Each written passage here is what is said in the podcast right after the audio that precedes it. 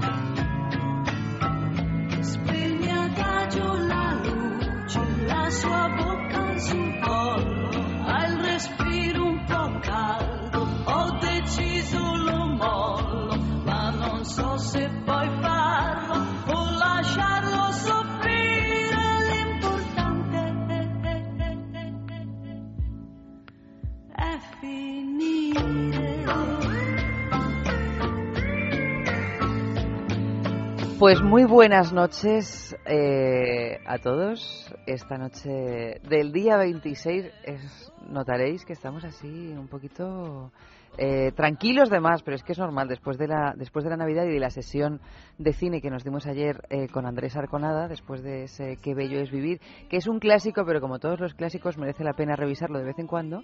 Pues hoy tenemos, eh, como todos los jueves, nuestro es sexo de salud, así que muy bienvenidos a todos. Es sexo de salud y como siempre podéis enviar todo lo que queráis a nuestros a nuestras vías de contacto, ya sea al email sexo a nuestro Facebook es sexo o a nuestro Twitter arroba es sexo radio. Esta noche, como todos los jueves, hablamos de salud y como todos los jueves hablamos de salud con Fernando Salas de Men Solution. Y os recuerdo que Men Solution, de la Clínica Menorca, es un lugar fantástico para resolver todo tipo de problemas sexuales que nos estén impidiendo disfrutar de nuestra sexualidad como uno se merece, es decir, en su pleno apogeo. ¿Dónde podemos pedir cita en este centro? Pues en el 91 328 0603 o visitando su página web mensolution.es los siete días de la semana. Pero hoy tenemos aquí a, a su cicerone, a Fernando Salas. Muy buenas noches, Fernando. Hola Eva, muy buenas noches. Encantado de estar aquí en vuestro programa nuevamente. Eh, muy contento e ilusionado de tocar los temas de salud sexual que nos interesan a todos. Pues sí, porque además esta noche vamos a hablar de testículos, que es un tema que yo creo que nunca habíamos hablado aquí de testículos. Fíjate No. qué cosa más, más rara después de tantos años de hacer el, el programa. Nunca nos había dado por hablar de, de qué pasa con los testículos, cuáles son las anomalías que pueden presentar los testículos, cómo se pueden superar, cómo se pueden curar, si se tienen que intervenir. Normalmente eh, los testículos son los, los primos pobres de la familia, ¿no? Los testículos no están considerados dentro del, del, del aparataje erótico sexual, ¿no? Parece que no acompañaran al pene en su, en su travesía por la vida. Mm, Tanto el hombre como la mujer menosprecia, esto entre comillas, al, a los dos testículos y las bolsas escrotales, tanto desde el punto de vista erótico como desde el punto de vista sexual. Y El pene se come todo el protagonismo. sí, yo creo que sí, nunca mejor dicho. Literalmente. Literalmente, se come el protagonismo, los testículos no son protagónicos jamás, ni las bolsas escrotales tampoco, no sé si por su apariencia o por el lugar que ocupan o por su importancia dentro de, del placer sexual, ¿no? No, no constituyen ningún papel dentro de la, de la dinámica orgásmica de la mujer, con lo cual su erotismo ha perdido trascendencia. Debe ser por eso que nunca hablamos de los testículos. Sin embargo, cuando presentan una patología sí que se tornan importantes. Porque además no es, Muy no es nada raro que presente una patología a los testículos. No, no, no, al contrario, es muy frecuente, es frecuente, efectivamente. Se lastiman por diversas causas, por traumatismos, por accidentes, una torsión testicular, por ejemplo, genera una urgencia inmediata y es un accidente, no es una enfermedad. Eh, los tumores, el cáncer de testículo, que es extraordinariamente maligno, eh, son el, el hidrocele, que es muy benigno, pero que es muy frecuente y que causa dolor, que no es otra cosa que la acumulación de líquido inflamatorio a nivel de la bolsa escrotal, que proviene del testículo, el, el líquido inflamatorio este, y que da serios problemas, claro. No, no les hacemos caso hasta que duelen. ¿Y por qué? ¿Por qué, por ejemplo, se puede inflamar un testículo, que es una cosa muy común? Eh, dentro de las patologías testiculares, las inflamatorias son unas de ellas, ¿no? El testículo puede inflamarse dando una orquitis, normalmente por problemas de invasión bacteriana. Y la invasión bacteriana puede ser desde una enfermedad de transmisión sexual muy inocente y, y bien manejada por el sistema inmunológico del, del huésped, que así se llama el que lo lleva, y hasta, hasta procesos inflamatorios que no sabemos de dónde vienen, o por prácticas sexuales, por ejemplo, anales. Entonces encontramos gérmenes fecales. A ver, a ver, repítelo de, por prácticas sexuales anales. ¿Unos Sí, sí, testículos sí. se pueden inflamar Sí, al haber mantenido prácticas sexuales Sí, anales? claro, claro que sí. Lo que pasa es que eh, ingresan por la uretra gérmenes provenientes del, aparato, del aparato digestivo de la pareja y si logran prosperar y progresar hasta el aparato genital, se meten y dan infecciones a nivel de testículo, lo cual se llama orquitis, o a nivel del epidídimo, lo cual se llama epididimitis. Y lo hemos visto muchas veces, le haces el cultivo del líquido seminal y encuentras eh, gérmenes fecales, o sea que, y al preguntar al paciente si es que ha tenido alguna de estas prácticas, bueno, cree recordar o recuerda y te... Se le ha olvidado. Se le ha olvidado. Se le ha olvidado que o sea, no, no- no sería una práctica digna de recordar ¿Qué ha porque hecho se le ha olvidado. Hombre, es que no lo sé, no lo sé. Y esa sería la, la, la patología, digamos, más común en, Sí, obviamente Eva es dentro de las patologías la más común, es la predominante, la que vemos con mucha más frecuencia, que se resuelve sin problemas con antiinflamatorios y antibióticos y una, una, un programa de reposo durante una cantidad de días, tanto sexual como físico, y se resuelve normalmente sin ningún problema. O sea, que no hay que alarmarse si de repente uno amanece con un testículo inflamado. No, alarmarse no. Lo que hay que hacer es actuar. O sea, ese testículo tiene que ser examinado cuanto antes, ¿no? Porque podría tratarse de otro tipo de patologías, como por ejemplo una patología tumoral, ¿no? Si es una patología tumoral, mm, pues habría que hacer una ecografía rápidamente y en un solo día tenemos el diagnóstico. Es muy fácil llegar al diagnóstico de lo que está provocando dolor testicular. En un solo día nosotros estamos en capacidad de diagnosticarlo, en una sola consulta. En capacidad, ¿no? Porque además, entre otras cosas, yo tengo entendido que el cáncer testicular no duele nunca. Mira, no es necesariamente cierto. Generalmente no duele. O sea, lo normal es que no duela. Pero existen algunos casos en que sí hay dolor testicular. Son los menos, pero los hay. Normalmente un testículo crecido de tamaño, deformado en su integridad, porque cuando tú haces la palpación testicular encuentras que es como un huevo y tiene los bordes y lo- los todos los, lo- la superficie lisa sin ninguna rugosidad y además al tacto es no es no es pétreo, no es duro. Y cuando tú palpas un testículo que en una zona tiene una induración importante y que esa indura- induración no es dolorosa y que además ha ocupado una parte del testículo importante, hay que ir a investigar cáncer, hay que pensar lo peor, hay que, hay que ser muy mal pensado en ese caso. Claro, sobre todo para que luego no ocurra, ¿no?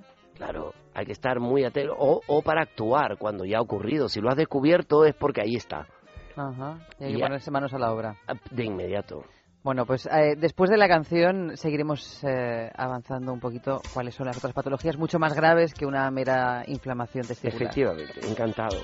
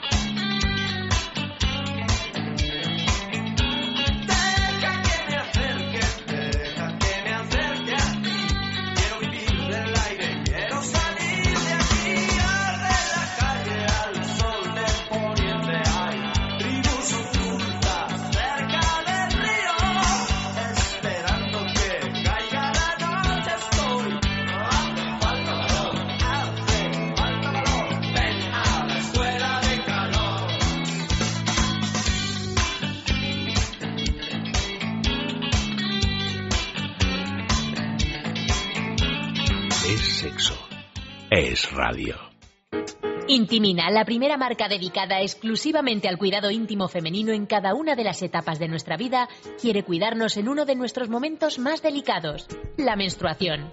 Con su copa menstrual Lily Cap ofrece la mejor alternativa a los tampones y compresas. Sin alergias, sin irritación y sin sequedad, Intimina te proporciona gracias a Lily Cap todo lo que necesitas para un periodo cómodo, seguridad e higiene. Prepárate para experimentar un antes y un después en tu menstruación. Lily Cap. ¿Te apuntas al cambio? ¿Problemas de erección? ¿Eyaculación precoz? Main Solution de Clínica Menorca durante este mes le mejora el precio de los tratamientos ofertados por otras clínicas. El coste del tratamiento ya no será el motivo. Disfrute de su vida sexual, no importa su edad ni condición física. Éxito en el 90% de los casos. Pida cita en el 91 328 0603 los 7 días de la semana o visite mainsolution.es 91 328 0603 Piensa en el placer, En el tuyo. en el nuestro, Piensa en el poder de los sentidos. en sentir al máximo. Contigo. Piensa en algo discreto, muy suave, muy íntimo. En algo bello y muy excitante. Y ahora no pienses, siéntelo. Siéntelo. Objetos de placer exquisito. Bailelo. ¿No eres capaz de dormir? ¿Te levantas todos los días cansado? Dormax es un complemento alimenticio natural que combate el insomnio desde su causa, eficaz contra el estrés y la ansiedad. Dormax es nuestro mejor aliado para conseguir el descanso que todos nos merecemos y necesitamos, porque hablar de un sueño de calidad es hablar de Dormax. Dormax, de Laboratorios Acta Pharma. Es Radio y guijuelodirecto.es les ofrecen una exclusiva cesta de Navidad. Llame al 984 1028 y consiga por 150 euros Un jamón ibérico de recebo con denominación de origen guijuelo. una botella de cava Pago de Tarsis de Requena, Una botella de vino tinto aljibes. dos cajas de turrón artesanal de Teruel Marquesán. El DVD Entrevistas inolvidables de Federico Jiménez Los Santos con seis horas de grabación. Cómprela por solo 150 euros llamando al 984 1028. 984 1028. Descuento del 10% para socios del Club Libertad Digitales Radio.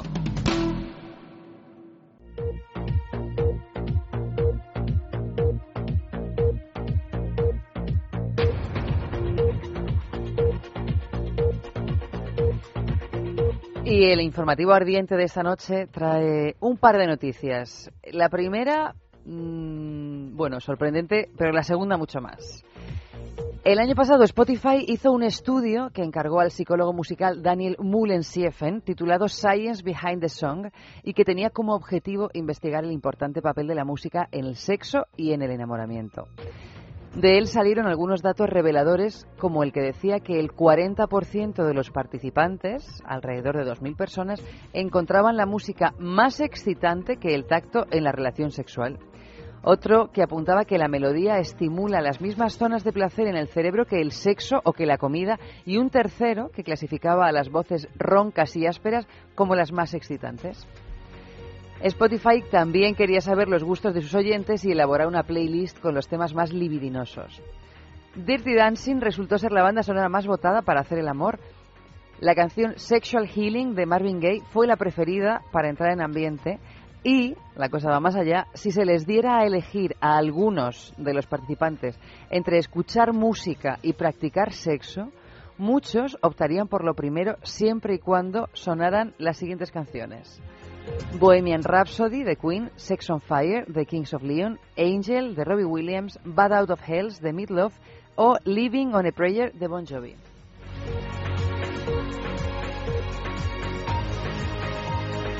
Y la segunda noticia nos habla de unas escuelas de sexo, una escuela de sexo particularmente, que ha mm, salido a la luz en Moscú, una escuela de sexo que se llama Sex con K y con S, cuyo tema es solo práctica, con asignaturas tan sugerentes como sexo anal con placer, orgasmo masculino, sexo oral o cómo ser una garganta profunda con éxito. La academia que ha creado la psicóloga y sexóloga Yekaterina Lyubimov es bastante exclusiva. Las clases de tres horas y media cuestan unos 100 euros y está dirigida exclusivamente a mujeres. A juzgar por sus consignas, la filosofía que subyace en el centro es la de proveer a las chicas de un arsenal de destrucción masiva, o de seducción masiva, mejor dicho, para mantener al hombre contento, amarradito y adicto a ellas. Y esta escuela parece ser que a pesar de sus precios es todo un éxito porque cada mes pasan por sus clases alrededor de mil chicas. El curso de sexo oral es el más demandado y además de Moscú tienen sedes en San Petersburgo y Moldavia. De hecho, Sex quiere expandirse y busca lugar de asentamiento en España. Ibiza y Tenerife son las ciudades que barajan para establecerse.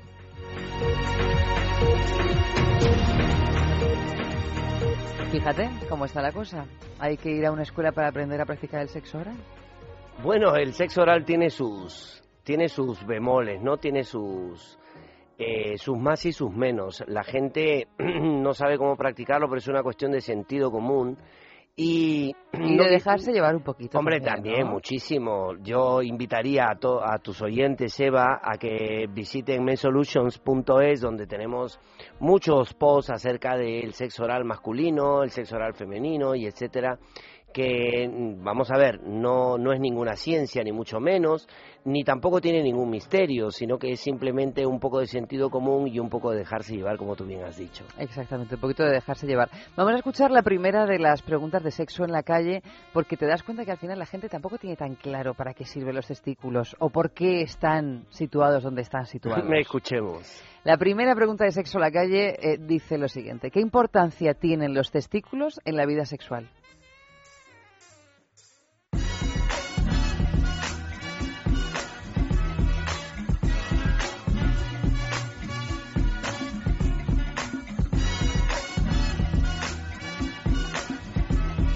Sexo en la calle. Doy mucha importancia. Me parece una parte bastante importante del cuerpo masculino. Pues sí, me parece una parte importante. O sea, no solo en el caso masculino, no, to- no solo va a ser el pene, sino que tiene muchas otras, tenemos muchas otras partes en el cuerpo. Y en el caso de los testículos sí le doy Y le doy importancia. Eh, además me gusta mucho jugar con ellos. Eh, sí, sí que le suelo prestar atención. Eh, me mola bastante jugar eh, conmigo y con la otra persona. Pues sí, a la hora del sexo sí que tengo en cuenta los testículos porque tienen mucha terminación nerviosa y mola juguetear con ellos, tanto con los tuyos como con los del otro. Soy gay. ¿Sabes? Es como... Bueno, según dicen todos los participantes, los testículos parecen una parte fundamental en la vida sexual. Yo no sé si hemos tenido la suerte de encontrar a todos aquellos elegidos que saben que también pueden disfrutar sexualmente de, Pues parece que sí, de los ¿no? testículos, Nosotros pero- habíamos iniciado una, una discusión, no discusión, una, una conversación en el sentido de que los testículos eran los los, eh, Los grandes actores actores secundarios en el tema, ¿no? Y parece que los entrevistados más bien le dan una importancia no suprema, obviamente, pero dicen que efectivamente es parte del contexto. Sí, bueno, parte del contexto es, eso es indudable que parte del contexto es. ¿Y qué, qué, qué podemos encontrar? ¿Los testículos nos pueden dar placer sexual también? Al varón sí, claro que sí. Por supuesto, al, varón, al sí, varón. A la mujer le da placer sexual que, el- que, el- que su Sí. pareja tenga placer. Efectivamente, la, la manipulación testicular y la y sobre todo de las bolsas escrotales donde hay una cantidad de terminaciones nerviosas más que importantes hace de que el placer y en los preliminares sobre todo sea mucho mayor, ¿no? Eh, luego después la participación fuera de los preliminares ya en el- la segunda fase del acto sexual donde es la penetración ya pi- pierden eh, protagonismo en realidad, ¿no? Sí participan dentro del preámbulo, pero después ya, ya no tanto. Claro.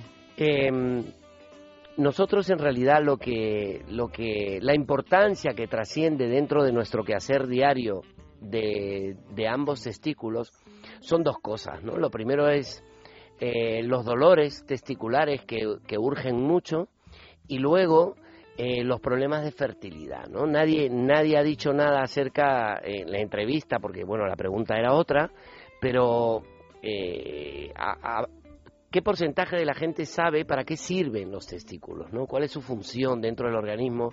y qué papel juegan dentro del aparato sexual masculino. Eh, nosotros nos dedicamos a ello, eh, vemos varios trastornos, uno de ellos la anospermia o la falta de, de- de espermatozoides viables que llevan a la infertilidad. Vemos los problemas inflamatorios de los que hablábamos hace un momento, Mm, la gran mayoría de ellos transmitidos por una enfermedad de transmisión sexual. Vemos problemas tumorales, eh, vemos problemas de varicocele, Eva, que es muy frecuente, que Que son... Son varices, Son ¿no? varices, Como- claro, no, ni más ni menos. O sea, que un testículo puede tener varices. Sí, sí, claro. también, Lo que pasa claro, es que está el irrigado de venas. Claro.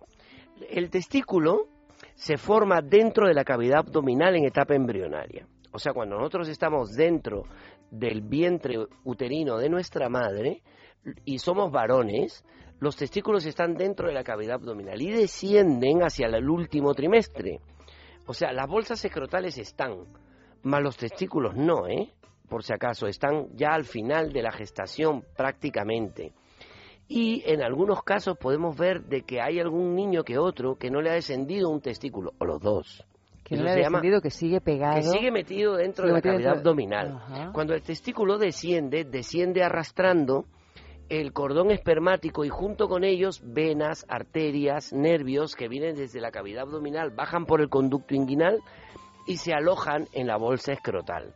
Entonces el testículo no está flotando, está sujeto de un cordón que se llama el cordón espermático que lleva además de nervios y, y, este conductos que van hacia la- las vesículas seminales llevan venas, arterias, nervios, por eso es que es muy sensible, muy sensible y por eso es que un pelotazo en los testículos duele en el abdomen. O sea, por eso todos los futbolistas se tapan con tantísimo cuidado sus testículos por un tema de salud. Sí, ya no sí, de- sí, sí, sí, A, a muchas chicas les encanta cuando va a haber un, un tiro libre y que todo el mundo... yo- a mí me gusta que se tapen los huevos, dicen las chicas, ¿no? Les da mucha risa. Pero, ¿cómo se no. baja, Fernando? ¿Cómo se baja un testículo si no...?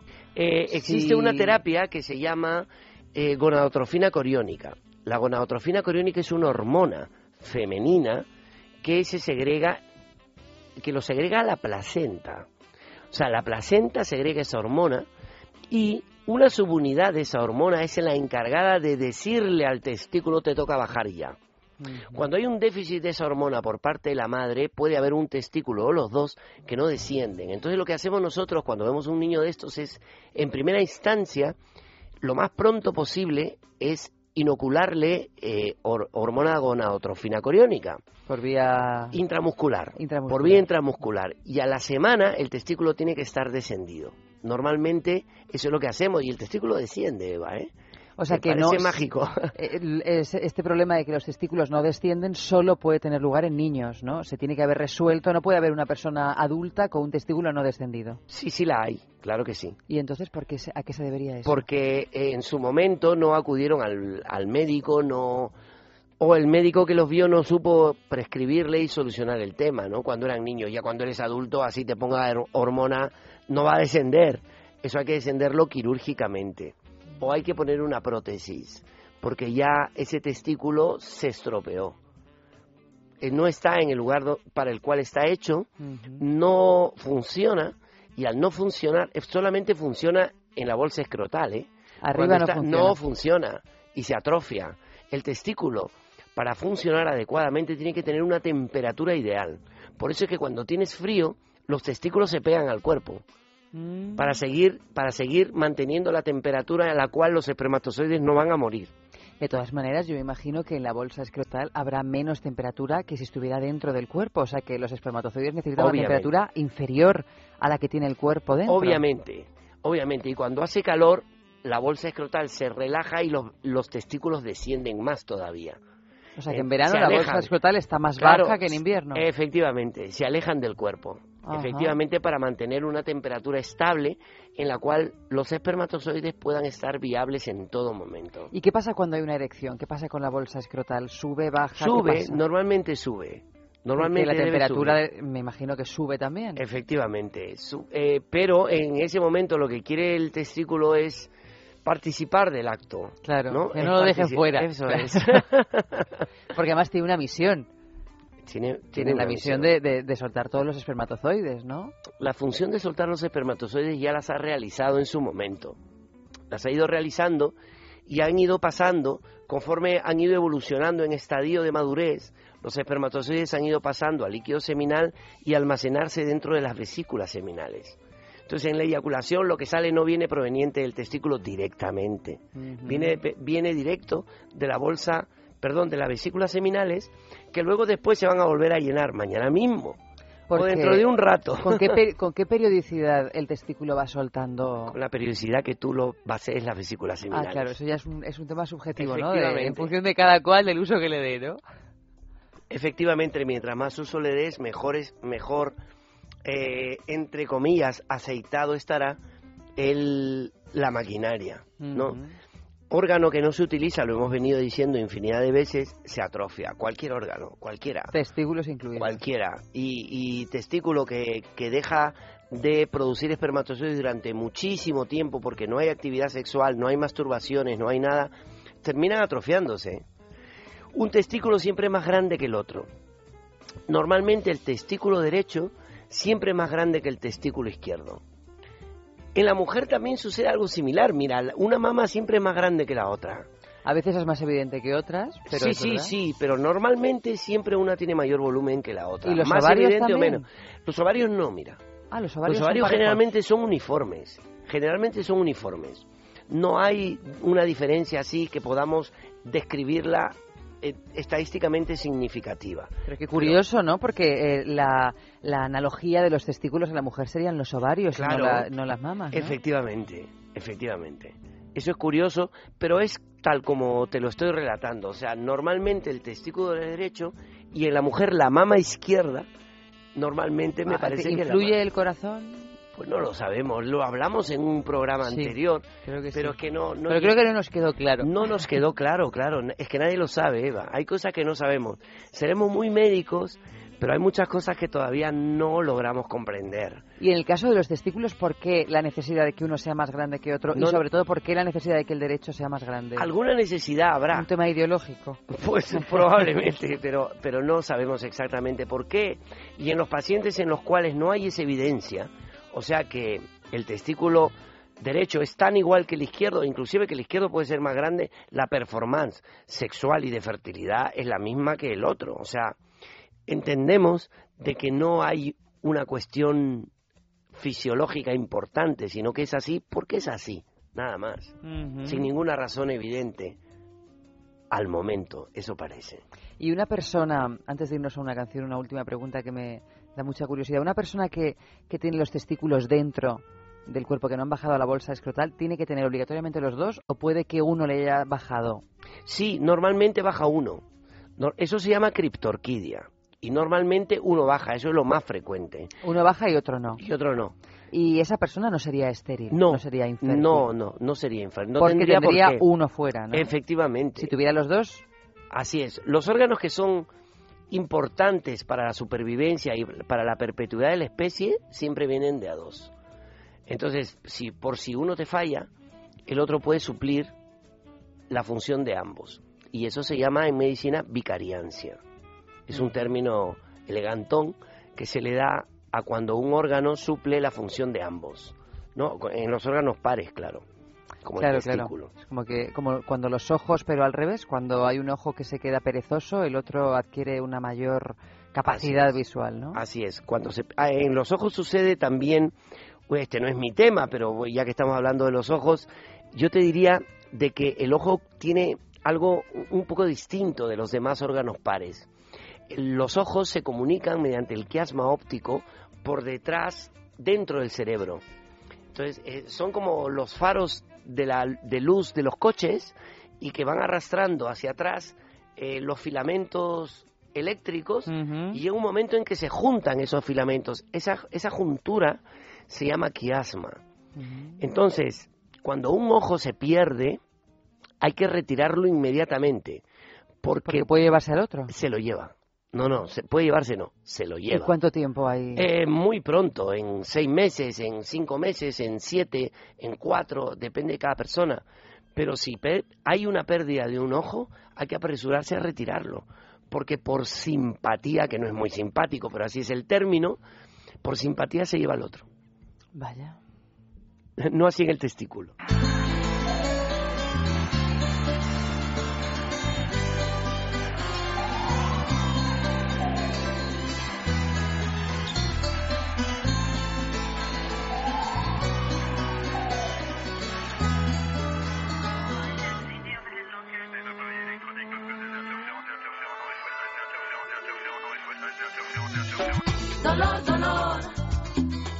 Tienes el dolor?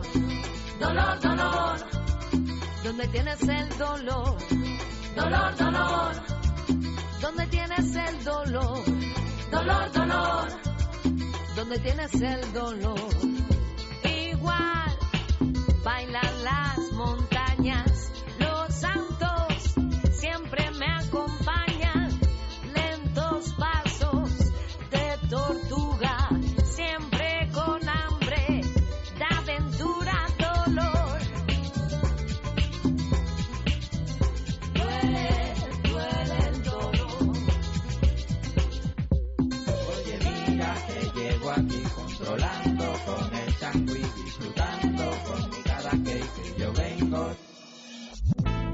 Duele la realidad si deja fuera a la gente. Mujeres y niños son los que pierden. Tu pena y mi pena son primas hermanas.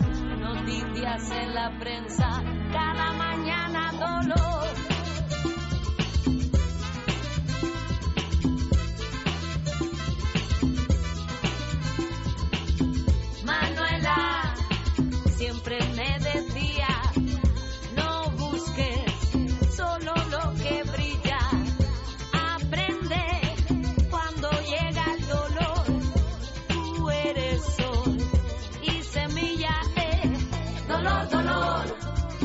¿Dónde tienes el dolor?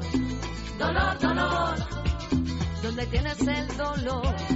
Dolor, dolor, ¿dónde tienes el dolor? Dolor, dolor, ¿dónde tienes el dolor?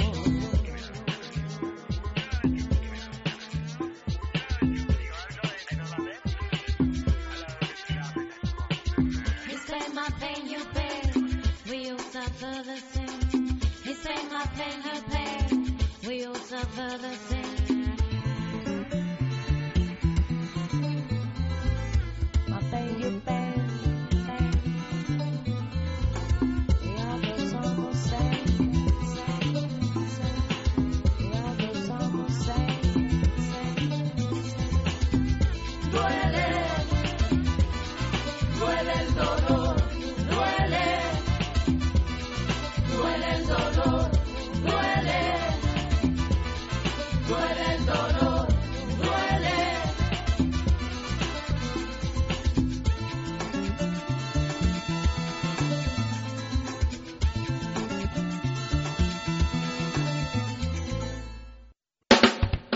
Es Radio y guijuelodirecto.es les ofrecen una exclusiva cesta de Navidad. Llame al 984 10 28 y consiga por 150 euros Un jamón ibérico de recebo con denominación de origen guijuelo. una botella de cava Pago de Tarsis de Requena, Una botella de vino tinto aljibes. dos cajas de turrón artesanal de Teruel Marquesán. El DVD Entrevistas inolvidables de Federico Jiménez Los Santos con seis horas de grabación. Cómprela por solo 150 euros llamando al 984 10 28. 984 10 28. Descuento del 10% para socios del Club Libertad Digitales Radio. Es sexo. Es radio. I'll have a blue Christmas without you. Pues sí, esta música nos anuncia que vamos a hablaros de comida, de comida, de comida rica. Y es que un año más el grupo Libertad Digital pone a disposición de sus lectores y de sus oyentes la cesta navideña cargada con un montón de productos. Todo esto por 150 euros. Y entre esos productos vais a poder encontrar el jamón ibérico de cebo con denominación de origen guijuelo. Una botella de cava pago de Tarsis con un cava brut reserva del año 2007. Una botella de vino tinto aljibe Sira del año 2005, un vino de Castilla riquísimo, como todo lo que viene de Castilla. Dos piezas de turrón artesanal de Teruel, guirlache, que es el turrón típico de Aragón, y unas tortas imperiales de almendra. Y todo eso pues viene regadito con un DVD con las entrevistas que Federico ha ido haciendo, Federico Jiménez Los Santos ha ido haciendo a lo largo de los años, como por ejemplo Alfredo Landa, Carlos Herrera, Ana Rosa Quintana, Raúl del Pozo, Carmen Rigal, Alaska y Mario. En definitiva, que es una oferta que, es muy suculenta. El pack lo podéis conseguir llamando por teléfono al 984 10 28 y si llamáis y es una hora en la que ya no es ético que haya gente en la oficina, pues cuando ya sea ético que la haya, os llamarán a vosotros.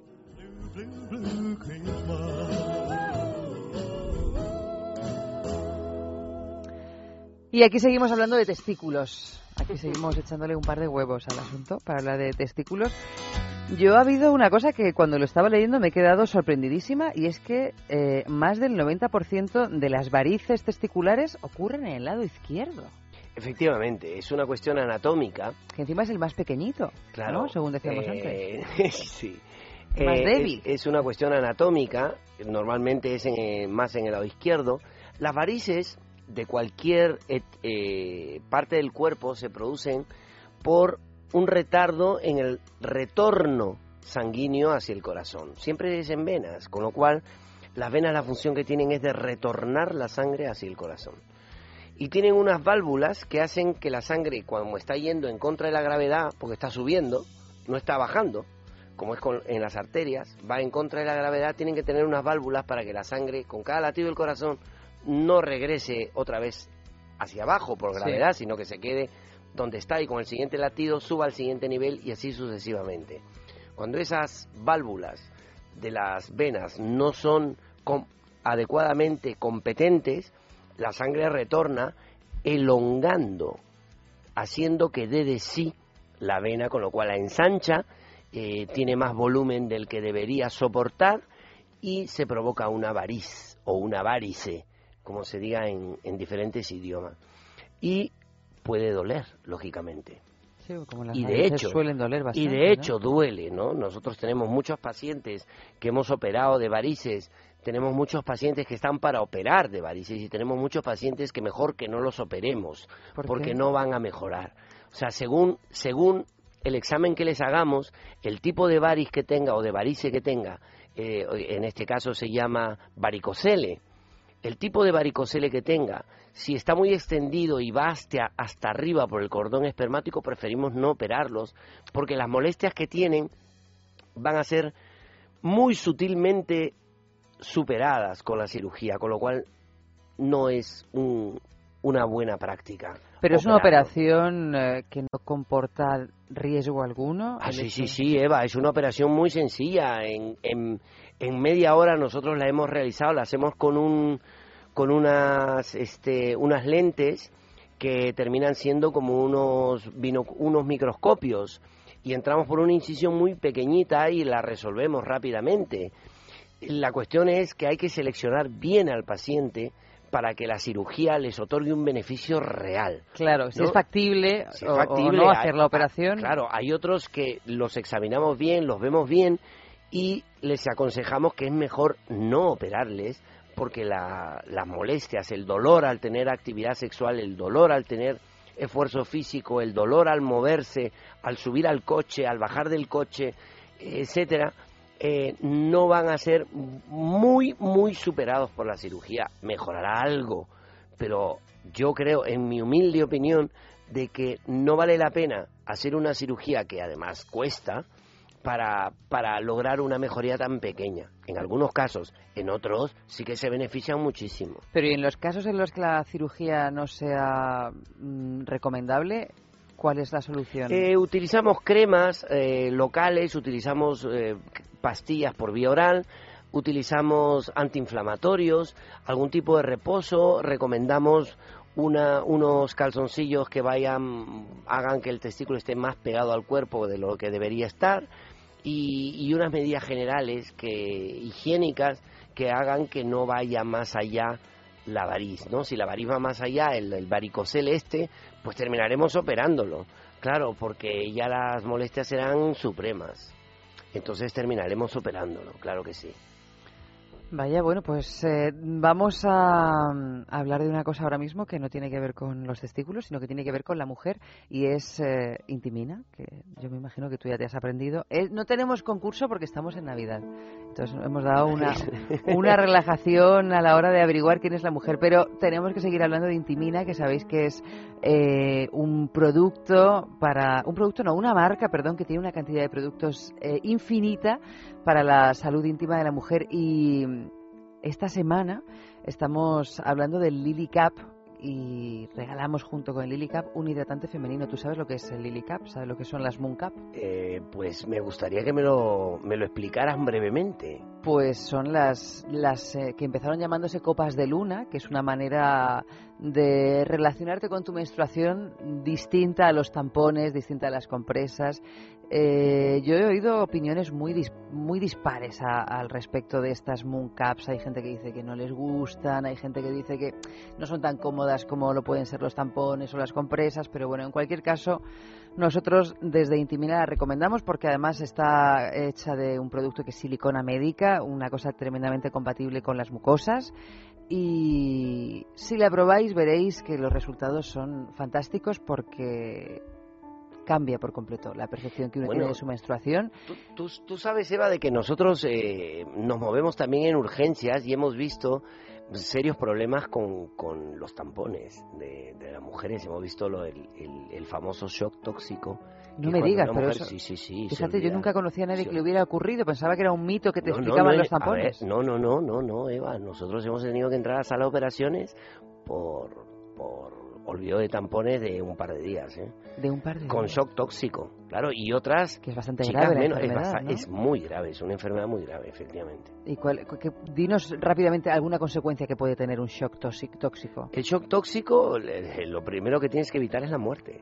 Claro. Bueno, pues te estamos hablando de Lo que tienes que evitar es la muerte, es una, es una urgencia, es una emergencia. Pero no porque haya algo en la vagina que esté obstaculizando su oxigenación o porque el tampón suelta algún tipo de... Mm, No, no, no, el tampón no suelta nada. Lo que pasa es que al acumularse allí eh, elementos de desecho, como es el endometrio que, que elimina la mujer, pues muy rápidamente coloniza bacterias. Ah, Y dentro del útero, estamos hablando dentro de la vagina. Y la vagina absorbe muy rápidamente esas toxinas del, de los gérmenes, con lo cual aparece fiebre, malestar general, postración, vómitos, baja de tensión y shock.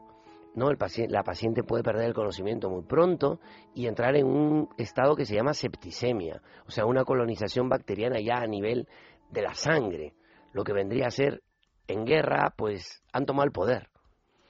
Bueno, pues ya sabéis, si utilizáis algún tipo de tampón, pues eh, hay que quitárselo a las muy ocho listo. horas Pues, pues muy, muy, o, o lo más pronto que pueda. o lo más claro. pronto que pueda, porque además, en cualquier caso, todos los tampones te recomiendan nunca superar esa, ese periodo de ocho horas. Efectivamente. Y si queréis innovar y descubrir otra manera de vivir la menstruación, pues desde aquí el Lily Cap de Intimina. Nos queda ya muy, muy, muy, muy poquito tiempo y nos vamos a escuchar el segundo sexo en la calle que yo ya tengo una curiosidad tremenda porque pensaba que todo el mundo iba a decir que los testículos no importaban para nada y no han dicho nada de yo eso. también, yo también, la verdad. Así que vamos a ver qué han respondido a la pregunta ¿sabes por qué los testículos están situados fuera del cuerpo? Nosotros ya lo hemos dicho porque por supuesto Fernando lo sabía, pero Fernando es médico y los participantes me temo que no.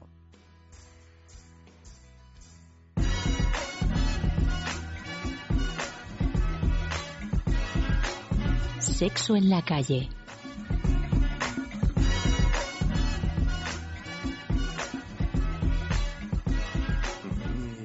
No lo sé. Y si tendría que adivinar tampoco lo sabría porque me parece mucho más razonable que estén dentro. Pues supongo que será algo por una cuestión eh, física de calor y frío, por intentar mantener siempre una temperatura más o menos constante y cuando hace más frío se recogen para coger más calor del cuerpo y cuando hace más calor se cuelgan, cuelgan más, vaya, para refrigerarse. Entiendo que puede ser por eso. Y no sé por qué cuelgan, ¿eh? Porque realmente yo creo que supongo que es por algo de enfriamiento natural o no lo sé, no lo sé, no tengo ni idea. Porque están fuera del cuerpo. Mm, No lo sé. Lo debería saber a lo mejor porque es parte de mi anatomía, pero no lo sé, me has pillado. Para que el semen salga a una temperatura más ambiente. Y sí, están fuera del cuerpo para mantener la temperatura de- del esperma. Vaya, ¿sabes? Es como por eso suben y baja, depende de la temperatura que tenga, para que se mantengan a una temperatura más baja que la del cuerpo, creo. Más baja o más alta, no sé, pero bueno. Bueno, está visto que esta gente sabía de lo que hablaba o que han tenido algún tipo de asesoramiento. Sí, la mayoría de ellos está bastante bien encaminado. Sí, ¿no? O sea, los testículos, como bien hemos dicho antes, están fuera del cuerpo porque necesita el esperma mantener una temperatura inferior a la que tiene el cuerpo. Eh, Efectivamente, su propia temperatura. Eh, todo, el, todo, todo el proceso de espermatogénesis debe, de- debe hacerse a una determinada temperatura, por eso es que está fuera del cuerpo. Y efectivamente, como han dicho los, los transeúntes, los entrevistados, pues cuelgan o se acercan dependiendo de eh, la temperatura ambiente. Bueno, pues muy bien, muy bien todos estos eh, participantes que estaban tan puestos en lo que en lo que hablaban. Intimina, la primera marca dedicada exclusivamente al cuidado íntimo femenino en cada una de las etapas de nuestra vida, quiere cuidarnos en uno de nuestros momentos más delicados, la menstruación. Con su copa menstrual Lily Cap ofrece la mejor alternativa a los tampones y compresas. Sin alergias, sin irritación y sin sequedad, Intimina te proporciona gracias a Lily Cap todo lo que necesitas para un periodo cómodo, seguridad e higiene. Prepárate para experimentar un antes y un después en tu menstruación. Lily Cap. ¿Te apuntas al cambio? ¿Problemas de erección? ¿Eyaculación precoz? Main Solution de Clínica Menorca durante este mes le mejora el precio de los tratamientos ofertados por otras clínicas. El coste del tratamiento ya no será el motivo. Disfrute de su vida sexual, no importa su edad ni condición física. Éxito en el 90% de los casos. Pida cita en el 91 328 0603 los 7 días de la semana o visite mainsolution.es 91 328 0603 Piensa en el placer, En el tuyo. en el nuestro, Piensa en el poder de los sentidos. en sentir al máximo. Contigo. Piensa en algo discreto, muy suave, muy íntimo. En algo bello y muy excitante. Y ahora no pienses, siéntelo. Siéntelo. Objetos de placer exquisito. Bailelo.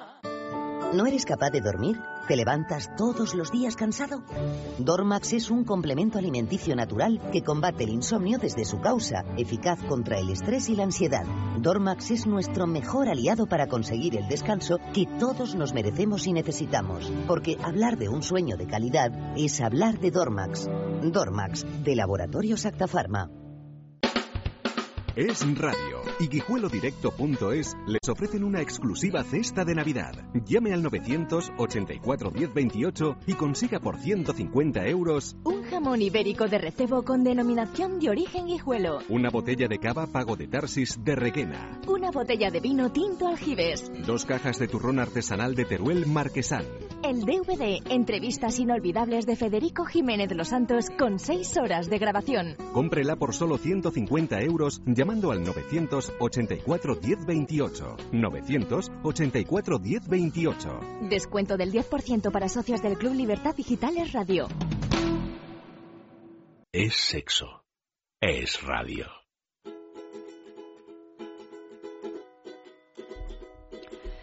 Y otra cosa que también es muy necesario controlar son los niveles de colesterol, porque para, para ello es importante seguir una dieta muy adecuada, hacer algo de ejercicio, pero además tenemos la posibilidad de contar con una ayudita extra con, con Divecol, con Divecol Forte, que lo primero que debéis saber es que es un producto totalmente natural. Y lo segundo es que nos ayuda a disminuir la absorción de colesterol, ese colesterol que llamamos malo y a eliminar más rápidamente lo que haya podido absorber nuestro organismo gracias, entre otras cosas, a la levadura de de arroz rojo, la coenzima Q10 y el cardo mariano silimarina. Así que si necesitáis una ayudita extra para combatir ese colesterol que en estas épocas que rondan los estómagos, pues es muy fácil que haga su aparición, no tenéis más que armaros de este Divecol Forte que podéis conseguir en farmacias, en herbolarios y en parafarmaciamundonatural.es. Y bueno, Fernando, ya para cerrar este tema de los testículos, vamos a, vamos a hablar así por encima del el cáncer de testículos, que no, que no hemos tratado así con profundidad. ¿Qué, podemos hacer para, mm, el momento en que tengamos algún problema del testículo, acudir, pero si nos dia- diagnostican cáncer, que Lo mejor, es, lo mejor en, en este tipo de patologías es la prevención. Eh, lo que pasa es que la frecuencia de cáncer testicular no es tan alta como, por ejemplo, la frecuencia de cáncer de mama. pero es más dañina, ¿no? Hombre, es más maligna. testicular. Es muy, es- el cáncer testicular, el seminoma, es muy maligno. Entonces, eh, no se plantea la, la auto, el autoexamen masculino como se plantea el autoexamen de mama femenino, porque obviamente las cifras no son las mismas eh, a, a nivel, digamos, masivo de, de una población muy grande. Pero cuando aparece un seminoma hay que estirparlo de inmediato, hay que, hay que hacer una cirugía radical y probablemente dar quimioterapia y radioterapia en la gran mayoría de ocasiones. Y si lo hemos eh, cogido temprano, este seminoma puede dar una evolución favorable. Pero si lo hemos cogido un poquito tardío, eh, el seminoma termina por diseminarse y hacer una metástasis a diferentes órganos, con lo cual eh, la evolución ya sería mucho, mucho más desfavorable. ¿no? ¿Por qué es tan maligno? Porque cuando hace su aparición o cuando da la cara ya es demasiado tarde. En primer lugar, pero en segundo lugar es el comportamiento celular. El seminoma tiene una célula neoplásica que se comporta de una manera muy, muy agresiva y muy maligna, in- invade rápidamente otros, otros tejidos, se comporta de, de una manera agresiva mucho mayor que otros cánceres que conocemos, ¿no? O sea, no te da tiempo de actuar y cuando actúas este, es reacio al tratamiento en muchas ocasiones y, y es muy fastidioso. Por eso que hay que autoexaminarse los testículos de vez en cuando, cuando estamos en la ducha, sobre todo, que es el mejor momento. Porque eh, están que es muy más fácil, ¿no? relajados, porque están más abajo. Claro, porque están más abajo y están más expuestos, con lo cual es más fácil la palpación de, de ellos y es muy fácil darse cuenta, una zona indurada, dura, pétrea, eh, no dolorosa sobre todo. O sea, si tenemos una inflamación que nos duele, no tenemos que alarmarnos, como bien decías antes, pero sí ocuparnos. Hombre, claro. Pero a priori no tenemos por qué pensar que pueda ser algo cancerígeno, ¿no? El Ca- casi, cancerígeno casi fijo, casi fijo, eso es una inflamación producto de algún tipo de infección. Lo que habría que ir a averiguar es qué infección es y, y por qué se produjo la inflamación. Pero la solución está a la vuelta de la esquina. En un mes el tema está resuelto.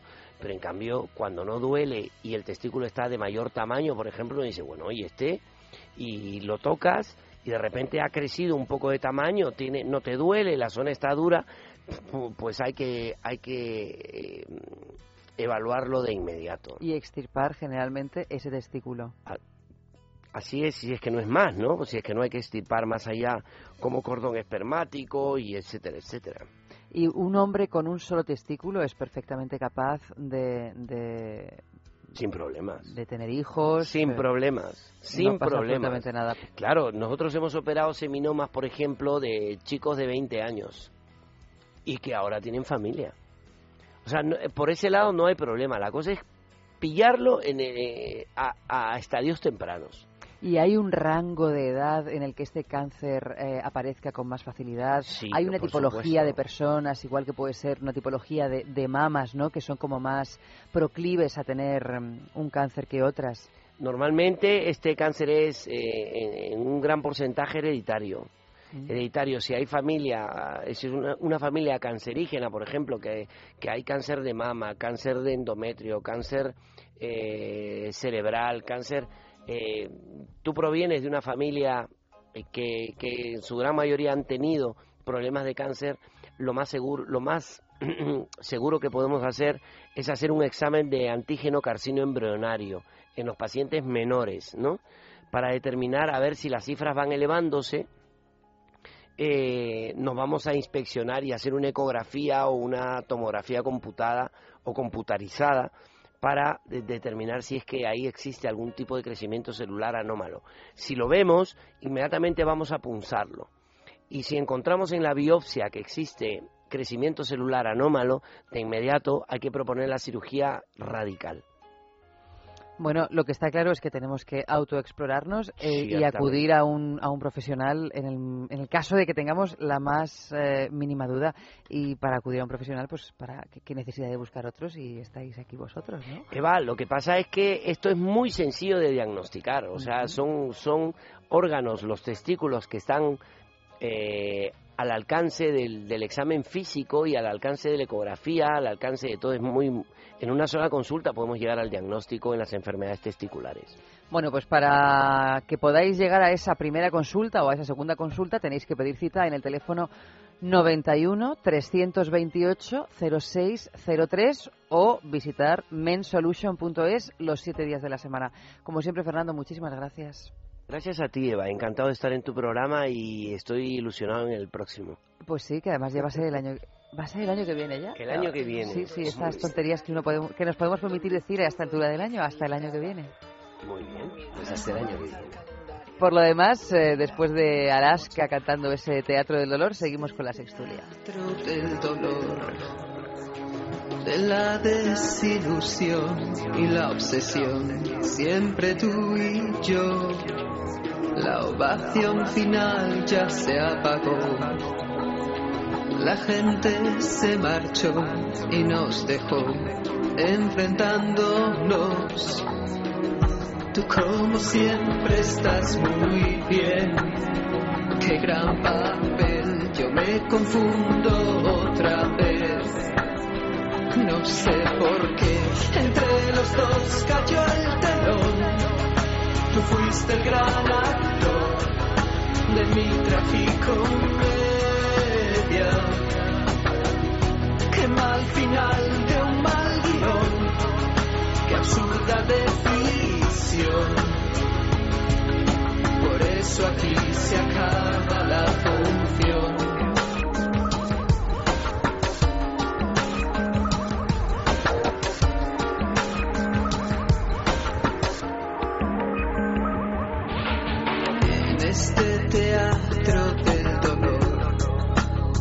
Se ha muerto el director y el regidor se han encomendado a Dios.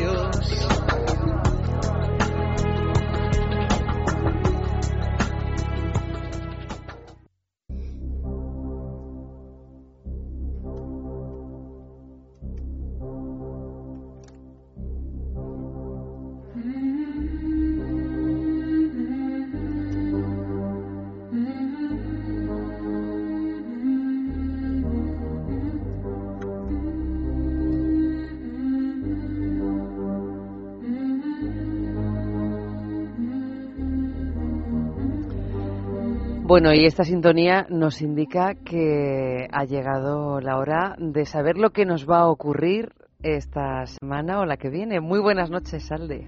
Buenas noches, Eva. Buenas noches a todos. ¿Qué tal? Muy bien, muy bien. Esperemos que tú también hayas pasado estos días tan señalados muy a gustito.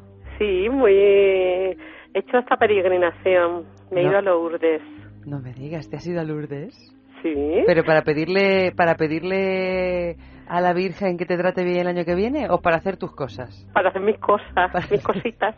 Para hacer tus cositas. Bueno, ¿y te han tratado bien allí? Sí, mucha agua, mucha limpieza. Ah, Eh, para bien. empezar un nuevo año con, con depuración, porque nos esperan cosas muy grandes. ¿Ah, sí? Mm. Quiero hablaros de, de lo que hay en el cielo, porque hay que prepararse y beber mucha agua y para que el agua que tengamos dentro nos ponga mucha en sintonía con el universo, porque est- esta es más fácil impactante. Y hay una cruz cósmica que desde hace mucho tiempo venimos repitiendo cruces cósmicas cada cierto tiempo para entrar nuevas energías. Y ahora, en esta semana, directamente se hace una más con todos los planetas de cardinales, que son los de iniciación, o sea que se inician nuevos comienzos. Sobre los signos de Aries, eh, Cáncer, Capricornio y Libra. Pero además de esa gran cruz cósmica hay un stellium, que esto es lo que se dijo cuando fue Navidad. Sí. Vieron los pastores y seguían los pastorcitos esa estrella Sí. y los magos de Oriente, que eran astrólogos, como eh, bien sabemos, seguían esa posición en el cielo que se llama stellium, que son más de cuatro planetas juntos. Sí. Pues ahora hay mm, más de cuatro planetas, tanto que son cinco, el día 31 de diciembre. Ah. Echaros a temblar. En el signo de Capricornio. Y era lo que veníamos hablando, que Capricornio está que lo va a entregar todo en su propio signo. Sí, sí, sí. sí. nos Entonces esta posición nos va a impactar a toda la población, a todos los signos de todas las maneras, pero en especial una vez más a los cardinales, porque estos son los que nos tienen que entregar qué es lo que va a entrar. O sea que hay mucho protagonismo de los eh, cuatro signos que hemos dicho, las personas que hayan nacido ahí. Ah, bueno, bueno, bueno, pues ya nos contarás. ya nos contarás. A ver, empezamos por el primer cardinal y por el primer signo del, del zodiaco, que es Aries. Sí, Aries, que sabemos que se ha puesto directo Urano, que Urano, voy a empezar a hablar de estos personajes, es todo lo que es excéntrico, lo revolucionario. Entonces, eh, lo fuera de lo común. Aries nos va a entregar ese es lo que trae para nosotros, porque está utilizando esta eh, cruz cardinal y nos va a entregar eso. O sea que así fuera en la de lo vida, común. sí, lo fuera de lo común, tanto en la vida como en el sexo. Ay, madre. Entonces, O sea, que me espera un año Sí, de es lo que vais a dejar entrar. Y mucha independencia y libertad. ¿m? Este personaje que es Urano está entrando por tu signo y al final se puso digno. Entonces, eh, tanto en la vida como en el sexo, lo que Aries nos quiere entregar y con mucha acción. No va a dejar de mm, a títere con cabeza. Va a querer que todo el mundo actúe así. ¿m? Porque, y si no actúa, mm, él lo va a seguir haciendo, no se va a venir para abajo, porque Aries tiene ese poder en que eh, segui- me seguís, sí, o si no me seguís me voy yo solo. O sea que O sea, yo voy a ir. Quien venga, que se, que- quien quiera que se apunte, pero yo voy a ir. ¿no? Una cosa así. no es Hernán Cornetes que les quemó las naves, pero poco le falta para que le sigan, ¿eh? Sí, sí. También tiene sus métodos para que le sigan y hasta en el último momento eh, no verse solo, pero ahí le tenemos. Y en lo sexual igual, mm, Aries quiere la libertad y que haya otras maneras de estar con, con la gente y quiere incluir a todo lo diferente en, en su panorama vital. Muy bien. ¿Y Tauro qué quiere? Pues Tauro le hace el trígono este stellium que, que- del que estamos hablando, le viene el trígono desde Capricornio y con un Venus retrógrado. Venus es de los cuatro planetas que están aquí que, que han empezado a hacer ir hacia atrás. Entonces a Tauro le está recordando algo del amor que dejó y no hizo. Está igual en la materia, en los bienes, algo que él eh, dejó olvidado o un amor antiguo o una relación antigua que quiere que vuelva a salir. Y como están todos estos planetas mandándole mucha fuerza, yo creo que va a querer volver al pasado. ¿m? De todas maneras, también eh, hay una mujer, tanto en hombres como en mujeres, taurinos, mm, que le va a fascinar mucho. ¿m? Está muy fascinado por una mujer. De su eh, pasado. Sí, de su pasado. Y Vaya. que vuelve con fuerza. Con el peligro que tiene siempre mirar para atrás. Sí. ujú. Pero Y- este lo tiene que revisar, me hace el trígono. Sí. Y tiene el nodo de el nodo, ya hoy como tenemos un poquito de tiempo, es que hay algo también kármico del pasado que esa persona tiene que liberar y hay dos cosas que le apuntan al pasado a Tauro. Entonces, tiene que solucionar un antiguo amor, un desafío sexual que tuvo y no supo enfrentarlo o algo que él pueda ponerse en lo que es. Pero que tiene que resolver algo, vamos. Mm. ¿Y Géminis? ¿Cómo va la cosa con los Géminis? eh, nuestros queridos Géminis eh, están pues tranquilos porque a ellos les gustan mucho las nuevas iniciativas, todo lo que es diferente y al notar tanta energía están entusiasmados. Entonces, como lo que se va a notar en los cielos con este stellium y mucho cuidado el día de Año Viejo, porque exactamente ese día son los cinco planetas con la Luna, eh, es que Géminis va a estar alteradísimo, que, todo le gusta, todo le encanta, quiere apuntarse a todas las nuevas iniciativas. Mira, este es uno que, que va a seguir como si fuera un bombardeo. Este sí que, dice, yo me apunto a todo lo que digan, nada más como es muy rápido, pues eh, va a quererse apuntar a todo. Yo en él lo que vería un poco es que se va a ver arrastrado por personas que le seducen con mucha pasión y él no está tan apasionado ¿m? porque tiene un quincucio con un Capricornio co- que, de donde está saliendo una energía increíble Y entonces, ¿qué pasa? Que se van a generar conflictos entre los que están muy pasionales y los que no están muy pasionales, como en el caso de los Géminis. claro él quiere cosas nuevas todo lo que nuevo se inicia pero no tan profundamente como los demás creen que tiene que entrar ¿m? Vaya. Así ¿Y Cáncer, cómo anda? Bueno, pues cáncer es otro de los líderes. Y Cáncer es este lo que nos va a traer es los excesos. Los excesos, pero hacia adentro. Porque tiene el planeta que lidera en esta cuadratura es Júpiter y está retrógrado, lo que nos dice que va eh, a mirarse hacia adentro en qué viaje, en dónde tiene que colocarse y traer algo para nosotros, en el mundo de los sueños, de la imaginación, y que todo eso tiene que entrar. Entonces está muy imaginativo también sexualmente porque le hace la conjunción con Lili. Entonces él va a pensar que algunas fantasías eróticas tienes que empezar ya a entrar en nuestro mundo y que ya no tienen que estar en el mundo de la fantasía. Eh, dentro de ellas todo lo relacionado con la mujer. por y a lo grande. Y yo me apunto a que creo que viene la mujer a lo grande, como que la imagen de la mujer más grandiosa la quiere imponer cáncer. O sea, que todos los, eh, la mujer sea más exhibicionista, se la vea más en sitios públicos, que mm, todo esto lo quiere imponer cáncer y desde luego vuelve una moda de mujer mucho más hecha. Ya no tan Eh, andrógina. Sí, Muy Mm, bien, eso está que muy bien, a mí me gusta. él va a estar muy nervioso porque se le pone toda la energía de Capricornio, del Stellium, en esta semana, luego ya no, pero de- en esta semana en concreto va a estar muy nervioso, pues, con mucha ansiedad de eh, esto nuevo tiene que entrar, esto nuevo tiene que entrar eh, a pesar de lo que tú digas. ¿eh? Entonces va a tener muchos cambios de humor, con lo cual tan pronto va a querer relaciones como la- no las va a querer, mm, va a estar mm, muy poco estable y con muchos excesos. Yo le diría a este que tenga cuidado con cierta con temas mm, de cuánto consume sexo, bebidas, alcohol y otras sustancias, porque está entregado al exceso, cáncer.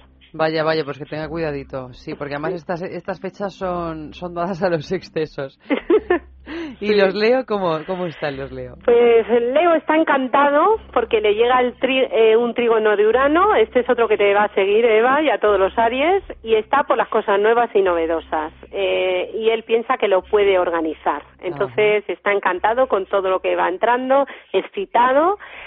A veces tiene un poco de, mal, de irritación y prontos extraños, pero eh, él quiere todo lo nuevo y yo creo que quiere nuevos romances, nuevas maneras de estar en la cama, buenas nuevas maneras de estar en todos lados sexualmente y, y sobre todo tomar las iniciativas. ¿eh? Eh, Leo está con Urano, que es su planeta contrario, pero le está haciendo un trígono, entonces se está dando cuenta que él necesita ponerse en el otro para poder estar bien. Entonces eh, está excitado totalmente Leo, Ajá. muy excitado. Mm. Bueno, bueno, bueno, bueno, que ya de por sí está siempre un poco excitado Leo. Sí, sí. Pues sí, ahora sí. ya, si encima tiene el trígono que lo excita más, no me lo quiero ni imaginar. Yo te digo. ¿Y los Virgo? Que Pues son menos excitados que los Leo. Sí, ya han estado capa caída, pero aquí suben porque el nodo de la fortuna, que es un punto medio entre el Sol y la Luna, les cae en Virgo. Entonces van a tener fortuna. Y van a tener fortuna en el amor, en las relaciones, en todo lo que, que ellos consideran su fortuna. Hay una fortuna material.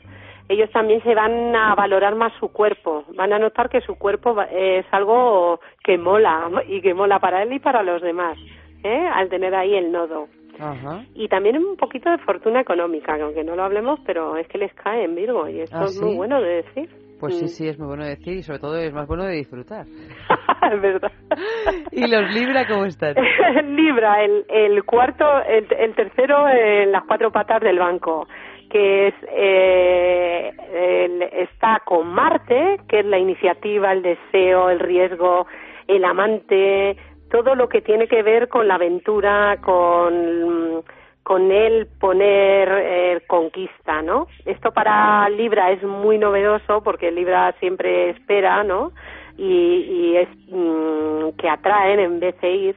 Entonces lo que Libra quiere proponer que tiene que meterse en el amor más galanteo, más galanteo. Es otro del que quiere entrar como que el juego amoroso sea parte de, de, de algo normal y que se diferencie la amistad del romance. Esto de que ha habido el amigo, y que iba a llamarle invisible, pero no, es el que me tiro, que tiene un nombre, ¿no? Ahora se le pone, no sé, se le zi de una manera.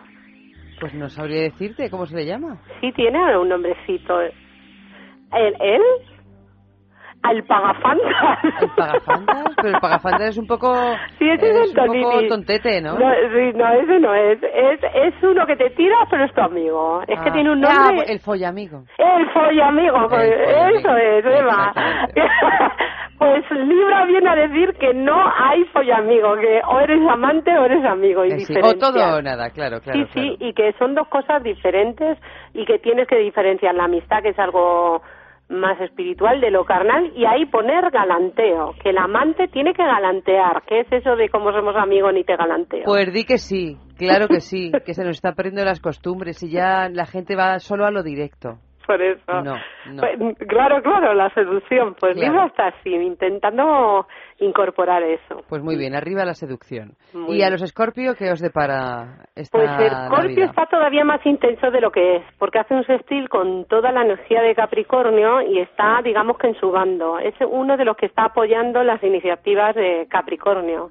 Y estas son de profundidad, seriedad, eh, el que él, él piensa que hay que ser todavía más intenso, entregar todavía más. Eh, Escorpio lleva una temporada por la entrega. Mm. Y aquí todavía con más fuerza. Plutón está en el, en el otro, en Capricornio, haciendo una corregencia con su Saturno en Escorpio, con lo cual eh, Escorpio tiene mucha, mucha energía y a mí me daría miedo ponerme delante de alguno de estos. Ah, sí, pues no te mires al espejo. O sea que estos están para cualquier cosa que sea intenso y transformador, ¿sabes? Y que les cambie la estructura. ¿m? Vamos, eh, que como si te encontraras con el superhéroe Lobezno, que le cambia la estructura al verle. le, le pones un poco excitado y fíjate como Jula Massa, ¿no? Que cuando se excita se cambia. Se cambia, se Pues cambia. así está Scorpion, con mucha energía para cambiar y cambiar sus perspectivas de todo de la vida y con y con ganas de entregarse, Dispuesto a todo, entonces. de, dispuesto a todo. ¿Y los Sagitarios? Pues Sagitario mm, ya no tienen nada en su posición, no se ha ido hasta Mercurio, se han quedado solo, pero es otro que se apunta a las filas de, de Aries y está excitado por, por conocer cosas. ¿m? Y sí que está a favor de, de, de que haya un romance como un, ¿cómo se llamaría esto? Flechazo. Sí. Está para sentir flechazos. Mira que los lanzas, pues ahora los puedes recibir, porque Ah. Urano le está haciendo el trígono directo desde Aries. Entonces yo creo que Sagitario va a tener flechazos. A él, a él. O sea que se va, que Cupido va a aceptar sí, sí, Diana en él. Pero que, que va a ver a alguien que le va a quedar eh, pasmado. O sea, esto yo creo que va a ser todo el día del baile. Pues el año baile. viejo. Tú dale baile. sí, que ahí todas las flechas se mueven. Sí. ¿Y Capricornio? Pues Capricornio es el de la semana de a, a por todas. A mí, eh, Sol, Luna, Plutón, Venus, eh, Mercurio, todos estos planetas, todos estos dioses quieren que la energía de Capricornio nos penetre. Entonces nos va a dar seriedad, estabilidad, vuelta de la tradición, pero eh, con mucha estructura. Yo creo que hay un cambio estructural fuerte, eso a nivel de, ya de, de astrología mundial. Eh, empieza a haber otra base del mundo de cómo tiene que ser al, al ser todo este stellium en Capricornio. Eh, Jesucristo que, le, que se supone que nació en Capricornio, bueno, según los astrólogos nació en marzo, pero esta energía de estructura de rey, de, de preocuparnos por lo social de verdad, integrados con integridad, la va a proponer Capricornio y viene con este stellium. Entonces, imagínate esto con un con alguien con el que vas a tener relaciones. Este Capricornio está que parece un caballero medieval, vamos, yo la corte de Arturo mm, me imagino así, ¿no? Como todo noble, todo mi palabra es la que te voy a dar, ¿no? Todo grandilocuente, intenso, brillante. Bueno, qué bien, Mm, qué bien que vuelven Capricornio las es buenas el- maneras. Sí, sí, vuelven mucho las buenas maneras. ¿eh? Yo aquí veo mucho la vuelta del gister también. Ah, del hipster. Estas son las posiciones en que el gister está volviendo, que pone todo lo antiguo otra vez en moda. Sí, Mm. sí, sí, sí. Esta posición de Capricornio tan potente, ¿no? Que, y, que le, y que le preocupa la estructura social. Mm. Entonces ahí, entonces eh, para mí el signo de la semana es Capricornio y se lo va a comer todo porque todo el mundo va a ver que viene el rey Arturo. Mm. y pues la nada. reina Ginebra. Ginebra La reina Ginebra. Sí, o sea, o sea que... ¿Y Acuario? Bueno, Acuario está contento porque entran las cosas nuevas, también te hace un sextil con, con Aries y entonces lo que nos va a entregar es eh, mucha vitalidad. Este signo va a tener mucha energía y el sistema nervioso alto, pero no histérico, ¿no? Sí, ni estresado, Sí. sino con mucho cachondeo. Todo lo que le haga de reír, de todas las maneras, ahí se va a apuntar Acuario. Va a estar con mucho sentido del humor. Ah, bien, está muy bien. Eh, y en lo sexual también. Va a tener muchas ganas de, de cachondeo. Va a estar donde haga falta que haya risas de todo tipo. Entonces aquí aquí es. Y esta, como la semana que viene, pasada tú hablabas de Francia, eh, el 40% hacía orgías, Sí, yo creo sí, que sí, se va a introducir en España las orgías. Gracias a Acuario. Ah, Gracias, Acuario. O sea, tenemos que depositar todas nuestras esperanzas en Acuario. El Acuario que con Urano vamos a por el grupo, vamos. Todos somos grupo ya. Muy bien. Y para terminar, Piscis, ¿qué tal? ¿Cómo le va la cosa? Pues mira, mejor porque le hace un sextil con Capricornio. Entonces, este idealismo que él está sufriendo con un Neptuno en su propio signo, Neptuno es el dios del mar, el dios de lo ideal. Hubo hace 160 años esta posición que trajo el romanticismo, trajo a Lord Byron, trajo a Scheller, trajo todo esto a cultura romántica que va en de un objetivo y para que esto entre y tenga estabilidad necesitaba mm, algo de tierra, entonces Capricornio le hace el sextil. Entonces, Piscis están em, em, pudiendo pasar algo de ese idealismo, romanticismo vital, social y él eh, eh, sexual. Entonces, al fin yo creo que sus ojos se depositan en alguien que de verdad sabe escucharle. Pues menos mal, porque los Piscis necesitan cariñito, ¿no? Sí, pues yo creo que lo van a encontrar y mucho. Se van a acostar co- y se van a levantar con una fiera. se van a acostar con alguien que creían que era un gatito, ¿no? Porque están idealizando y luego van a ver que toda esta energía la capricorniana, no quiere decir que sea con un capricornio, ¿eh? Lo que quiere decir que han encontrado toda esa energía que ellos quieren pasar, ¿no? Entonces van a estar muy contentos. ¿m? Bueno, pues oye, nos alegramos muchísimo porque parece ser que es una semana mm, buena, ¿no? En general para los signos. Hombre, es que entra la cruz cósmica, tú dime, con este nombre y un estelion, ¿qué más queremos? No, es que no, la sí. danza del universo nos está haciendo el baile del vals. Yo ya, vamos, eh, el vals de primero de año.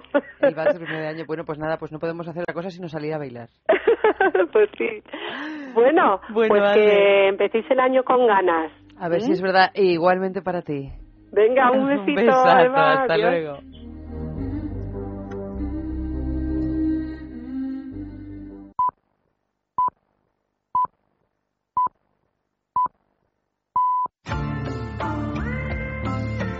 Es sexo. Con Eva Guillamón.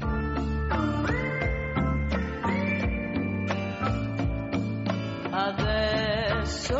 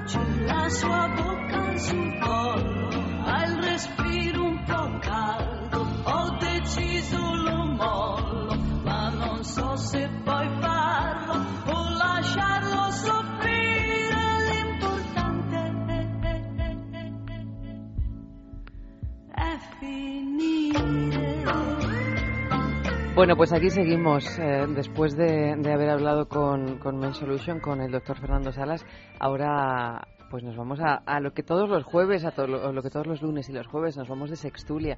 Y hoy estamos un poquito resacosas, ¿verdad, chicas? Sí, sí, sí. Un poco, la verdad. Porque ayer fue el día de Navidad y además ayer fue el día de Navidad y estuvimos aquí, que es lo peor de todo y lo mejor de todo también, pero claro, también compatibilizar fiesta y, trabajo pues a veces no es, no es lo más indicado. Tenemos esta noche a, a tres invitadas con las que vamos a repasar las noticias más impactantes que nos, ha- que nos han acompañado a lo largo de este año sextuliano. Es verdad que la semana que viene es el, fin de fiesta de este año, es, llega ya el 31, llega ya el año nuevo, llega ya el 2014 y podríamos haber esperado un poquito, pero es que no nos aguantábamos, porque además ya, como la semana de Nochevieja hay tantas cosas de las que hablar, hemos decidido adelantar un poquito esa valoración de las noticias más impactantes al día de hoy, al día 26 de, de diciembre, para ser los primeros que empecemos a hacer valoraciones. Y creo que aún así no lo somos. Buenas noches, Sonia. Buenas noches. Buenas noches, Celia. Buenas noches. Y buenas noches, Bea. Buenas noches. Que estáis todas con una cara de, de demasiado llenas. Demasiado turrón.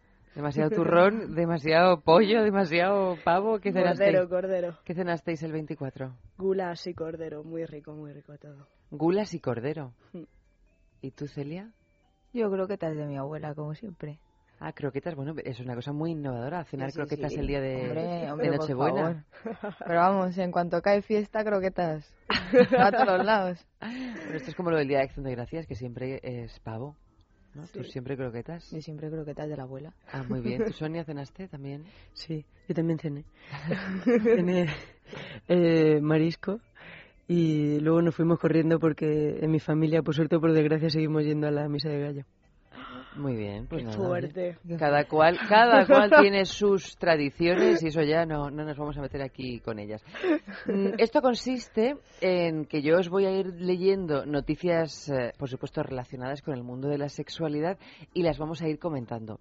Y como os estaba mm, indicando antes, eh, esta noche va de récords. De récords que vais a ver qué tipo de récords. Madre mía. Os voy a leer la primera de las noticias, que lleva por título La masturbación más larga del mundo. 10 horas. Un hombre con el nombre, con el nombre de Masanobu Sato asistió al Maratón Mundial de Masturbación del año 2009, celebrado por el Centro para el Sexo y la Cultura en la ciudad de San Francisco, en Estados Unidos. Y allí fue donde estableció el récord mundial por la sesión de masturbación más larga, que llegó a alcanzar las 9 horas y 58 minutos. Madre mía. Qué barbaridad. ¿Pero ya le salía algo? No, hombre, le salía algo, al final le saldría, claro, si no, no serían 9 horas y 58 minutos. Madre mía, qué barbaridad. De... Madre mía. 9 horas, Sí. pero sabemos qué tipo de... Hombre, tendrá el brazo como Rafa Nadal, ¿no? Ya después de 10 horas. Y otra cosa no sé cómo lo tendrá. Tendrá que- morado, supongo, o amarillo. Iba a no decir sé. rojo, pero ya verde. ¿Pero entonces se corre varias veces o solo No, una hombre, final, no, o- probablemente solo al final, por eso duró 10 horas. Ah, 10 horas No, no, aguantando no sin... estoy hablando, claro, no Es- estamos hablando, esto está, esto está, sa- está sacada esta noticia como las que vamos a seguir leyendo del libro Guinness de los récords. Es mucho aguante. Es ¿eh? mucho aguante, es mucho aguante, pero yo creo que probablemente este señor sería tántrico. Algo ¿sabéis? así, sí, El sexo tántrico lo que hace es eh, em, evitar la eyaculación hasta el momento Que tú quieras.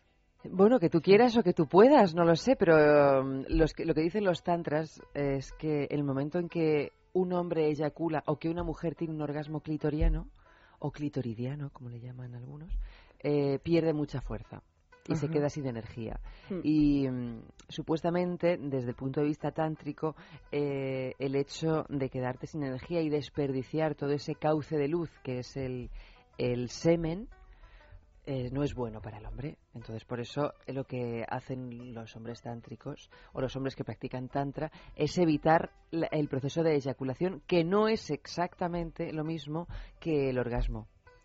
Me imagino. ¿Vosotros sabéis que no era lo mismo? Eh, sí, que no tenía que ser lo mismo, Sí, sí. que uno puede tener lo que se dice de manera cotidiana correrse sin necesidad de eyacular, no es lo mismo. Sí, sí. Entonces este hombre pues a lo mejor lo tuvo muy claro. No sabemos cuántos orgasmos tuvo en esa eh, infinita masturbación, lo que sí sabemos es que duró 10 horas. ¿Pero se alimentó durante ese proceso o qué? Es que... A lo 10 mejor era como ahí los ciclistas. Bebía agua mínimo, ¿no? Hombre, agua yo Tomaba que- Aquarius o algo, perdón por decir la marca, pero... Ah, no, no pasa nada. Alguna bebida energética. Efectivamente. Supongo, pero a lo mejor era como los ciclistas que le daban así el habituallamiento. Una pajita. Entonces tenía pajita en una mano y pajita en la boca también. claro. Y persona que le limpiaba el sudor con, con la toalla. Con unos El entrenador, el Madre mía, entrenador. los asistentes de, de ese, de ese evento, ¿eh? Tú imagínate, Sí. pero de todas maneras, a mí ya me parece sorprendente que haya gente que asista a un evento de boxeo, Sí. ¿no? Sí. Que vayas ahí a ver como dos, dos hombres generalmente. No sé si hay boxeo femenino. Bueno, había una Seguro película de Clint Eastwood, sí. Million Dollar Baby. Hmm. No sé si la Seguro. llegasteis a ver. Sí, sí, me gustó un montón, la verdad. Pues eh, era, era ella, ¿no? No, no recuerdo el nombre de la protagonista ahora mismo, pero era boxeadora. Sí, Pero seguro que... Generalmente son eventos masculinos. Yo, a mí me parece sorprendente que a alguien le apetezca ir a, a ver una pelea de ese calibre. Pues imaginaos, Mm. no sé, para, para no sé dónde buscaría en el público, pero probablemente Pelea de colas. pelea de colas. Y sería masturbación masculina, claro. Era- esto era el maratón mundial de masturbación. O sea, ¿mujeres también o, o solo...? Y ganó un hombre. Qué fu- Y ganó un hombre. No No, sabemos si No se era puede mixto. permitir. No se puede permitir. Seguramente no sería mixto porque si no habría ganado una mujer. ¿Por qué? ¿Porque habría aguantado más? Yo creo que habría aguantado más. No sé. De la eyaculación precoz es solo en los hombres o en las mujeres también. Hombre, las mujeres pueden tener... Lo de la eyaculación precoz hoy por hoy se suele llamar falta de control eyaculatorio porque dicen que es eh, em, psicológicamente más, más llevadero. La cuestión de que tú mm, lo único que tienes que hacer, que hemos hecho un montón de programas al respecto, es eh, saber controlar tus procesos eyaculatorios. No es una cosa que te ocurra y que tú no puedes hacer nada. Puedes hacer, sobre todo con ayuda médica, mucho por eso.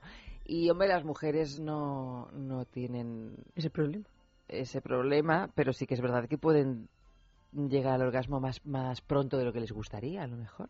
Sí, también lo que existen son los gatillazos femeninos. Y... ¿Ah, sí? Sí, es duro.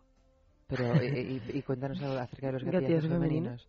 Yo es la primera vez que lo oigo. Llevamos cinco años haciendo este programa, o cuatro, creo. ¿Será porque nunca te ha pasado? Pues es... ¿Será A ver, eso? lo mismo no es algo oficial, pero sí es el corte de Es algo rollo oficioso. absoluto a mitad del acto y es jodido. Pero- ¿Nos ha pasado nunca?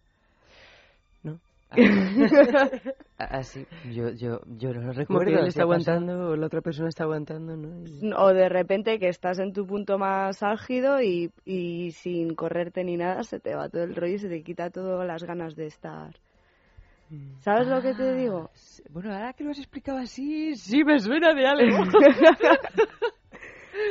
Entonces, sí. ¿Y eso, eh, pero es una cosa comúnmente denominada gatillazo femenino o es algo Yo que- lo he oído por ahí, yo lo he oído por ahí y, y- y creo haberlo vivido. Ahora Ahora solo va a decir el dicen.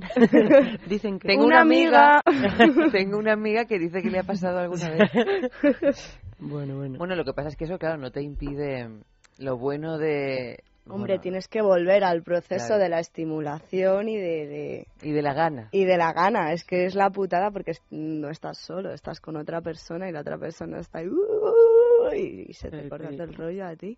De repente, o sea, sin razón alguna. Ah, pero no es que te haya que te hayas tenido un orgasmo ni No, nada, no, simplemente no. es que Y, uh, Y que dirían los italianos. El tiramisú, el postre italiano es que, que- que significa Tiramisú para arriba. elévame Tiramisú. y tiramisú pues debe de yu que es lo Oh. contrario que su en italiano pues debe de significar se me ha ido todo Tiramisú, sí, se me ha ido sí. todo. ¿Tú has oído Celia hablar acerca de este este famoso femenino? No tenía ni idea, la verdad. O sea, no tenía ni idea y tampoco creo que eso me haya pasado ni nada. O sea, no tenía ni idea, la verdad. a lo mejor somos unas afortunadas No, pero a lo mejor puede ser que en algún momento pienses en algo o se te vaya un poco la cabeza a nivel emocional o a nivel de que a lo mejor pienses alguna historia y te desconcentres del momento o lo que sea. pero puede venir sin más, ¿eh? O sea, son cosas Hombre, es que es lo que yo no entiendo, sin más, sin más, sin haber no sé, si fuera algo emocional o algo... Además es que es tajante, ¿sabes? Estás a gustísimo, estás bien y de repente dices que no me apetece estar. No, no, no lo piensas ni siquiera, Sí, es tu, sí, es un tu proceso mismo, inconsciente. Tu mismo chichi el que te dice de repente... No. ¿Qué haces? O sea, como que te dice, ya está. Ya está, ya ¿Cómo que está pero ¿y ¿cómo que ya está? si no llega hasta arriba, joder. Pues, pues hombre, in- indudablemente, si se dice que el sexo es el, el órgano sexual, por, el sexo, perdón, el cerebro es el órgano sexual por excelencia, indudablemente los procesos que vaya sufriendo el cerebro, ya sean de una manera consciente o inconsciente, pues se reflejan Hmm. activa o pasivamente en, en la sexualidad, ¿no? Entonces, pues...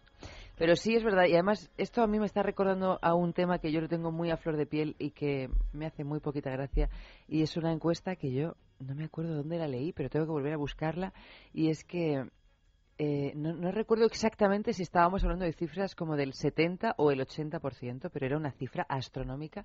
El 70 o el 80% de las mujeres en, en, en un periodo sexual activo, que me imagino irá desde los, no sé, 15, 16 años hasta los 65, 70, por supuesto puede haber, mm, puedes alargarlo muchísimo más, pero esta encuesta me parece que, que establecía esos límites.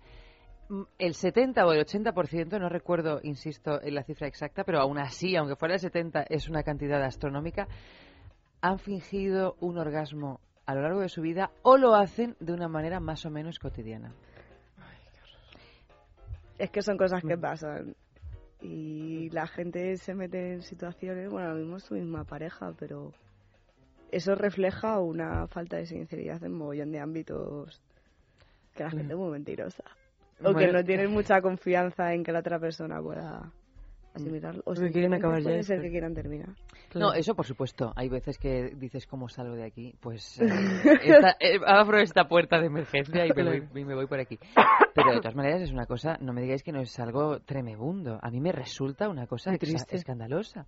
Sí, Muy sí lo triste. es, por supuesto. Que, que- que Claro. todavía tengamos que seguir tirando de, de eso, sobre todo con esas cifras tan, tan Pero altas. es que el sexo es un poco el reflejo de- del mundo y de la vida, ¿no? Y hoy en día, pues, muchas veces necesitamos escapar de esas situaciones. Sí. Incluso de las situaciones placenteras. ¿no? Es que- Bueno, es que a veces no son placenteras y por eso quieres escapar.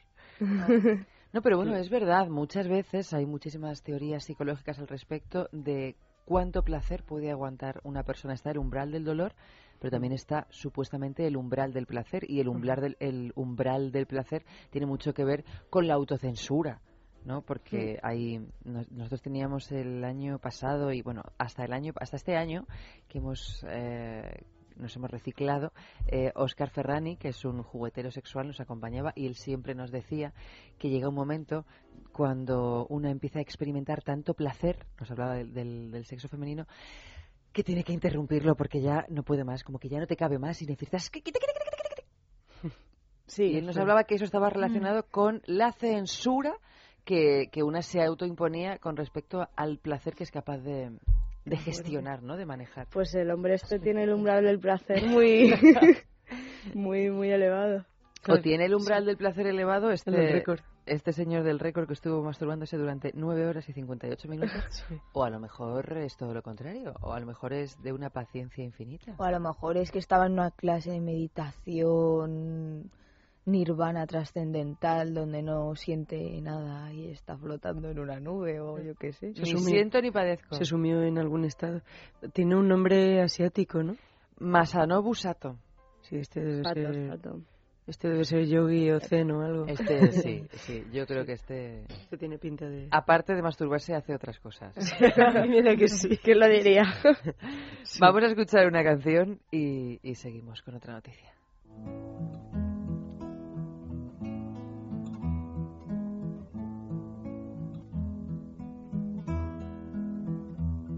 Como el largo de tus ríos que te riegan y tu don milenario de pelear. Así viven constantes tus ideas, así vas a llegar hasta el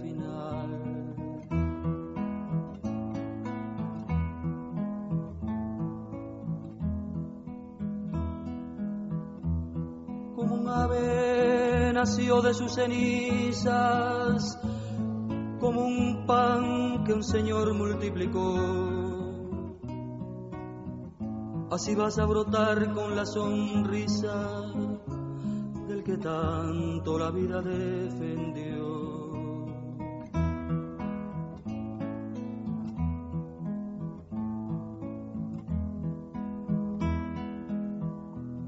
Una bomba lanzaron tu vientre, una bomba que en odio se tornó.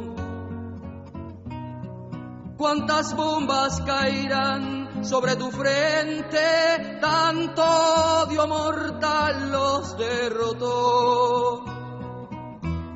Una mano curando tus heridas, otra mano que el tiempo regresó.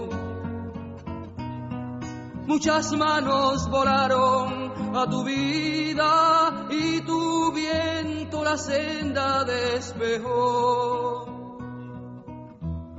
Como el largo de tus ríos que te riegan y tu don milenario de pelear. Así viven constantes tus ideas, así vas a llegar hasta el final.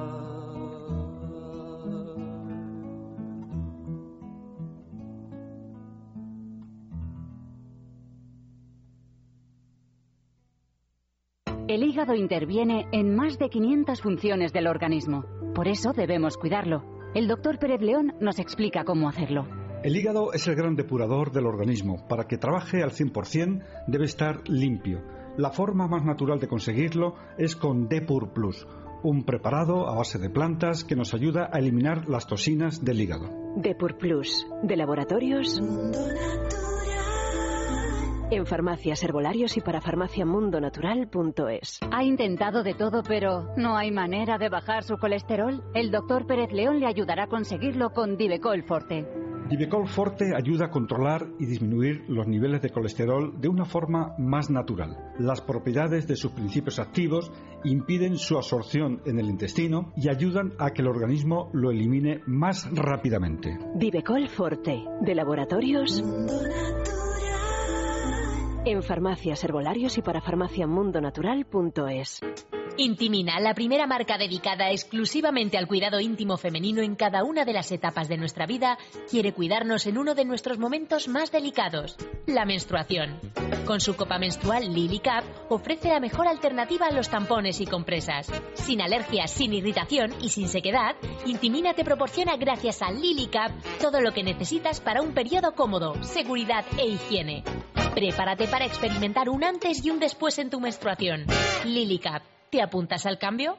¿Problemas de erección? ¿Eyaculación precoz? Main Solution de Clínica Menorca durante este mes le mejora el precio de los tratamientos ofertados por otras clínicas. El coste del tratamiento ya no será el motivo. Disfrute de su vida sexual, no importa su edad ni condición física. Éxito en el 90% de los casos. Pida cita en el 91 328 0603 los 7 días de la semana o visite mainsolution.es 91 328 0603 Piensa en el placer. En el tuyo. En el nuestro. Piensa en el poder de los sentidos. En sentir al máximo. Contigo. Piensa en algo discreto, muy suave, muy íntimo. En algo bello y muy excitante. Y ahora no pienses. Siéntelo. Siéntelo. Objetos de placer exquisito. Bailelo. Es sexo. Es radio.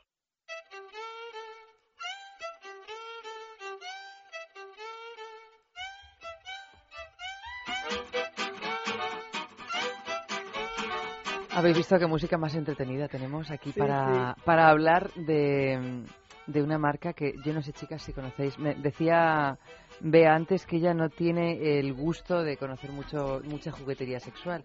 Bueno, pues yo te voy a presentar a, a- al Ferrari de la juguetería sexual, que es una marca que se llama Lelo. Lelo. Eh, ¿Tú, Sonia, si la conoces? Sí, yo sí. ¿Y tú, tú conoces esto? Yo ni idea de lo que es esto, no sé. bueno, pues Lelo es una, es una marca de juguetería sexual que tiene unos productos fantásticos, como por ejemplo el que os ofrecemos esta semana a vosotras y a todo el mundo que nos esté escuchando, que es el Tiani número 3. ¿Esto qué es? El Tiani número 3 y es que Lelo no da tregua a los amantes fieles a su marca, que son millones, y a aquellas personas que se han propuesto elevar su placer antes de que acabe el año y lanza a las puertas de la Navidad la versión mejorada de su vibrador eh, bestseller, que era el, el Tiani. Bueno, pues esta es una versión ya no 2.0, 3.0.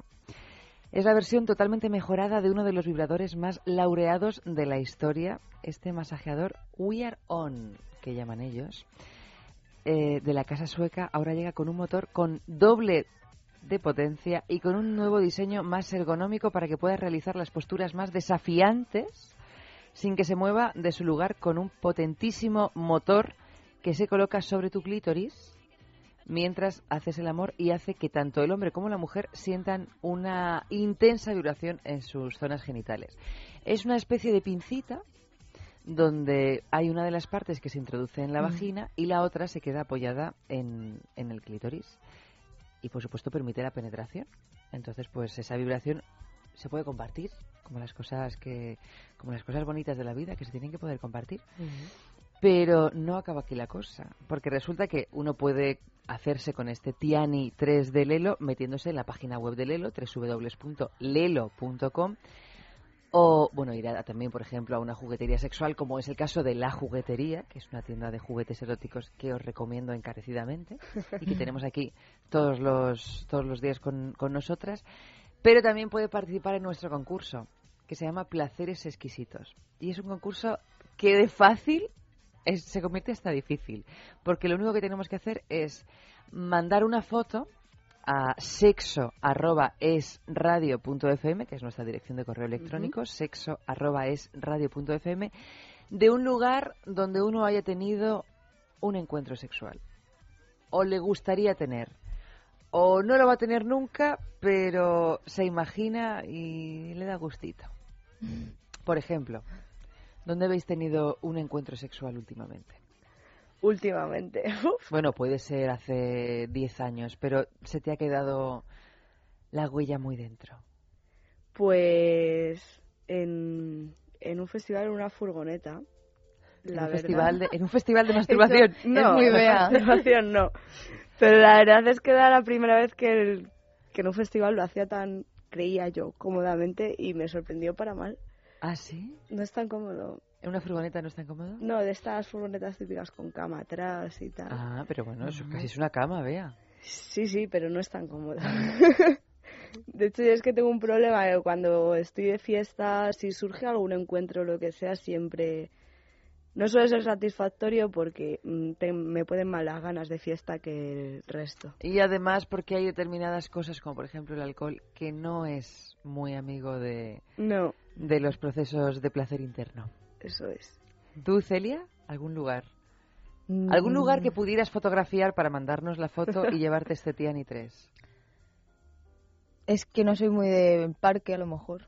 Un parque. Bueno, en el Retiro. ¿Sabéis que una de las Bueno, zonas Retiro- de Madrid donde más sexo se practica, a nivel público, por supuesto, es el Retiro? Sí, sí, sí, sí, pero el retiro ya es que es, o sea, es como si fuera casi una cama redonda gigante donde la gente ahí hace... En la barquita.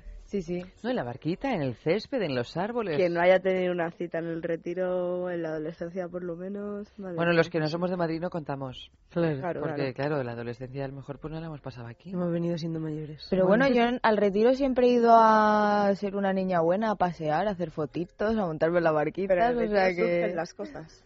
No, no. A uno, el uno no lo busca, te, te lo encuentras allí. De repente llega y eso Pasa, es pasa. una orgía. Son cosas que Claro. pasan. Pero bueno. ¿Tú, Sonia? ¿Algún lugar? Pues algún lugar, recuerdo con especial cariño la isla italiana de Prósida y, y una casita que alquilé allí con mi pareja y bueno, y que lo pasamos muy bien. ¿Pero hiciste fotos para poder mandarlas? Pues no las hice. Vaya, pues eso a partir de ahora, chicas, se va a acabar. ¿eh? Vale. Además, ahora, hoy por hoy, que casi todo el mundo tiene teléfonos que se Con puede... cámara, claro. Con cámara, que se pueden no. hacer fotos. Claro, yo es que tampoco, por eso no puedo participar en este concurso. Pero la gente que tiene smartphones, es- smartphones, tenéis todas unas cámaras que no digo yo que Bastante para decente. publicar una foto en un periódico, pero para mandárnosla por email. Para participar en el concurso, perfecto, ¿no? Insisto, sexo arroba es radio.fm y os podéis llevar este Tiani 3 que es una joyita. Como todo lo de Lelo. Pues No lo vamos a pensar. está muy bien y como regalito de Reyes sería increíble. Bueno, imaginaos como rega- y además, ahora en esta época que se nos avecina, que bueno, Papá Noel viene, vino el, ju- el 24, ¿no? Sí. Sí, vino. Porque viene, es que yo siempre tengo una duda, porque en mi casa la verdad viene un poco cuando pues, cuando le da, puede ser, yo qué sé, el 23 de diciembre, puede ser el 10 de enero, cuando cuando nos juntamos con mi tía, cuando puede ser. Pero a vosotros os ha regalado algo Papá Noel? Sí, sí, sí, un montón. Un bueno, montón de lo de siempre, calcetines, bragas y Bueno, cosas útiles. Cuando Papá Noel participe en nuestro concurso de placeres exquisitos, bailelo o se meta a la página de lelo.com y en lugar de unos calcetines te manden un Tiani 3. Hombre, mi Papá Noel es muy práctico, entonces lo mismo... Ay, yo qué sé. Claro, eso es una cosa práctica. Si me oyes desde algún sitio, por favor, No para se el año sabe que nunca. viene. Bueno, o para Reyes o para Reyes. Pero a lo mejor Papá Noel quiere participar y manda una foto de una chimenea o algo. Pero para él, no para regalarlo. Claro, claro. o sea, Pues oye, aquí para estamos... participar. Para él y su mujer, Mamá Noela. Para Manuela, estamos abiertas a todo. Vamos, chicas, con la segunda noticia de la noche. La orgía más larga del mundo realizada por una sola mujer. Dios. Lisa Sparks, y digo porque su nombre lleva 3X al final, Qué fuerte. es una actriz porno estadounidense que tuvo relaciones sexuales con 919 hombres en un solo día, estableciendo un récord mundial, por supuesto como es de recibo. En concreto, esto se produjo durante el Eroticon de 2004, que es un festival mm, erótico de, de ese año, una convención polaca que celebra exactamente lo que su título sugiere, Eroticon, como parte del tercer campeonato anual de orgía mundial. Claro, ¿quién nos iba a decir a nosotras que había un campeonato anual de orgías? Claro, y además, ¿qué quiere decir mantener relaciones? ¿Que, se, que le metieron en alguna parte de su cuerpo? Pues que estuvo, tocaron una estuvo, teta. estu- estuvo, claro, Yo no- solo me puedo no es imaginar una mismo. mujer tumbada en una mesa y... Y todo así pasando. Yo, yo es que prefiero no imaginármelo porque esa mujer ya tendrá cualquier orificio de su cuerpo en sangre viva. o sea, Madre mía, madre mía, la cantidad de... ¿Cómo se llama esta pomada que uno se pone cuando tiene... Dermovagisil. No, dermovagisil también, eso también. Eso, eso por todo el cuerpo. Dermovagisil. Y hay otra que no pura. recuerdo cómo se llama, pero... Vaselina no, lubricante. Que es que, se, que nosotros hacemos mucha apología de los lubricantes. Pero bueno, con lubricantes o lubricante, 919 hombres en un mismo día. Claro, la cuestión es cada uno que le hizo, ¿no? Eso sería lo interesante. Sí, porque como tú bien has dicho antes, no es lo mismo que te rocen un pezón a... A que te la metan. Hombre, siendo una Hombre. actriz porno yo creo que fue algo más que rozarle el pezón, pero vamos. Yo creo que si se refieren a que tuvo sexo con tantas personas tal, yo creo que sí que se refieren a que Sí, fue algo más que tocar un pezón. que fue algo más de dame la mano, dame la mano. Yo creo que sí, yo creo que sí. pero para bueno, hacer eso hay que tener un aguante físico, lo primero. Bueno, hay que ser una atleta Sí. del sexo. 919 hombres. No lo sé, es verdad que a lo mejor en una orgía tampoco todo el mundo tiene que estar haciendo lo mismo. Y es además su, su umbral del placer, se, se No rompió, tiene, no tiene. se disparó. Esta se- mujer no tiene umbral del placer.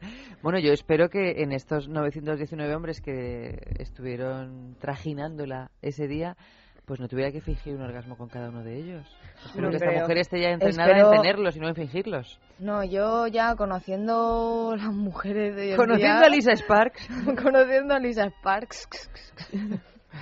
yo espero que por lo menos tuviera un orgasmo, ¿sabes? La pobre mujer.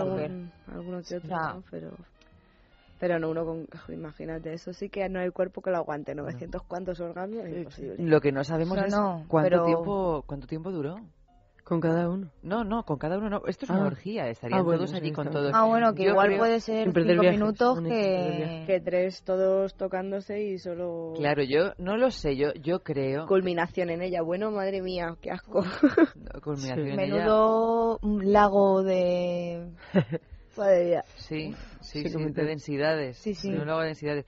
Yo creo que, mm, tengo, o más que creo, tengo la esperanza que todos estos hombres no, no, no la penetraron. Mm. 919. Pues Si es que estarían ya- por ahí rozándose.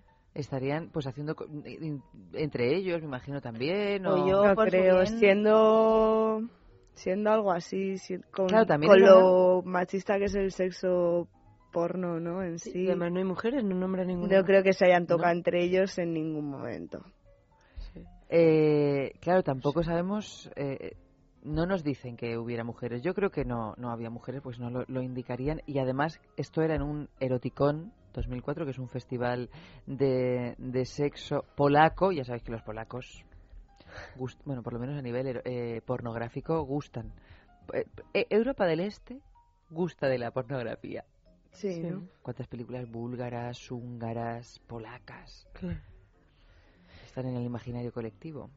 Por lo, menos, por lo menos en los nombres. O cuando vas a algún sex shop y te encuentras una cantidad de películas que son todas Mucha gente del este, sí. mucha gente del este.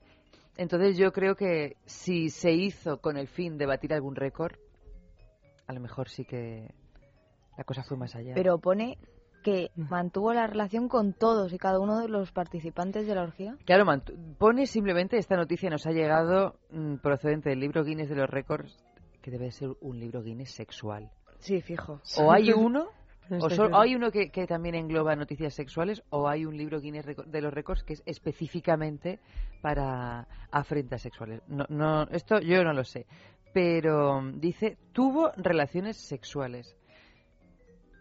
Pensamos, si, si nos indican tuvo relaciones sexuales, inmediatamente pensamos que hubo penetración, pero claro, es que nosotros aquí en este programa llevamos cinco años intentando hablar de todas las maneras posibles que el sexo no es solo coito. Eso es. Claro, claro.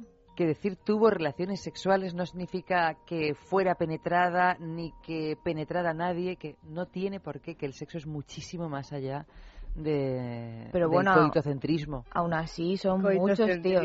Exactamente, aunque todos te den un besito de la O mejilla. sea, sí, sí, acabas con la mejilla Con la mejilla. desgastada. O la, o la almejilla. claro. o en la mejilla, en cualquier parte, eh, es, es, es una cosa agotadora. Claro. Agotadora. Vosotras no, no, pre- no os presentaríais alguna cosa de Eh, pues No. no. Ay, pues yo no. No, no, gracias. No sé. Además, que ganas de, que ganas de pasarlo mal. Y exponerte, joder, es que son muchas personas. Espero que todas tuvieran un examen médico exhausto o algo. Porque, madre mía. Claro. Yo creo que todos serían actores porno, probablemente. Sí. Hay tantos. Se hizo un llamamiento algo. Todos polacos. Bueno, Mira, como haya 919 actores porno en, en Polonia... Solo en Polonia. Solo en Polonia. No lo Que sé, no en es tan realidad. grande. ¿Cuántos, ¿Cuántos actores porno puede haber en el mundo? Pues no sé. Hombre, en potencia creo que unos cuantos, pero Claro, luego ya que trabajan. sin, sin coger el campo amateur, ¿no? Pero Claro, Claro, hoy por hoy, ya- además, sa- sabéis Bueno, que hoy y por ahora hoy es- bueno. el, el porno amateur ha ganado al, al profesional, digamos, a nivel de descargas en Internet. Normal. Es que es muy Y artificial. ahora están saliendo, están saliendo unas páginas y unas historias. Yo es que me lo han contado que... Una amiga. No, no. Sí, un amigo de verdad que me estuvo pensando en contado. meterse. Que tú te metes y conoces a gente, pues conoces a chicas o conoces a chicos o tal, ¿no? Y una vez que les conoces, ya mantienes, si quieres, ¿no? Mantienes la relación sexual con ellos y ahí ya es cuando te pagan, te graban tal y te pagan. Pero ¿Ah, sí? primero les conoces, ves si te gusta, si no te gusta, si no sé qué. Ah, para las versiones amateur estas. Sí, sí. Para hacer porno, para grabar porno amateur. Sí, sí. Mm. Que ya está también intentando profesionalizarse. Sí, sí. Será semiprofesional. Como, como tú te metes, más bien. te metes, Autogestionarse. Está intentando autogestionarse.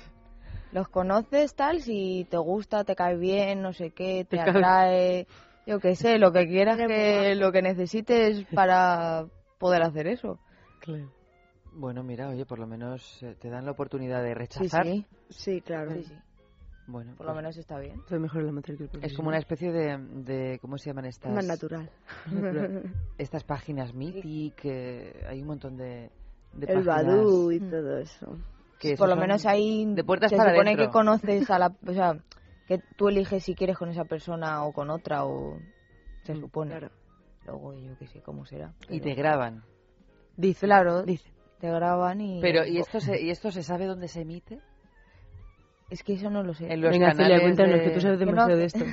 No, eso ¿Qué no te ha lo sé. contado tu amiga, Celia? no, es un amigo que lleva una temporada ya diciéndome que va a hacer algo de esto porque está todo muy caro, la universidad es muy cara. ¿Pero y todo cuánto muy te caro. pagan? ¿Se sabe? Es que no, no le he preguntado. Yo me dijo, sé que me dijo eso, que se conocían, en plan, tú te metes, te registras o lo que sea, como, como las páginas que has dicho tú de meeting y de tal, o que sean. Sí, Badu, Mythic. Yo no me sé muchas Sí. más, pero tiene una, una aceptación y un seguimiento. Sí, también Pues yo de creo que será, yo me lo imagino, me lo imagino de ese, de ese calibre, de te metes, conoces a la gente, ah, pues mira, este me gusta, o esta me gusta, o... Con esta persona yo grabaría una película porno.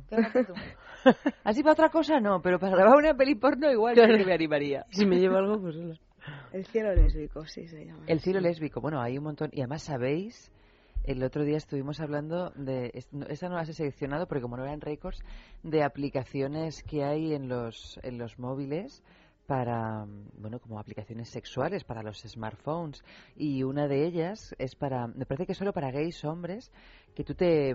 La del radar. La del radar, la del radar, tú sabes Muy fuerte, muy fuerte. sí, Bueno, tú sí. te das de alta, en- explícala tú, Fuerte, Bea, ¿no? explícala tú, porque que, bueno, la conocerás. que tengo muchos más Yo creo que amigos gays que la usan y Sí. es una aplicación del móvil que tú dices, estoy en el cielo montadito, pues joder, me apetece follar o conocer a alguien.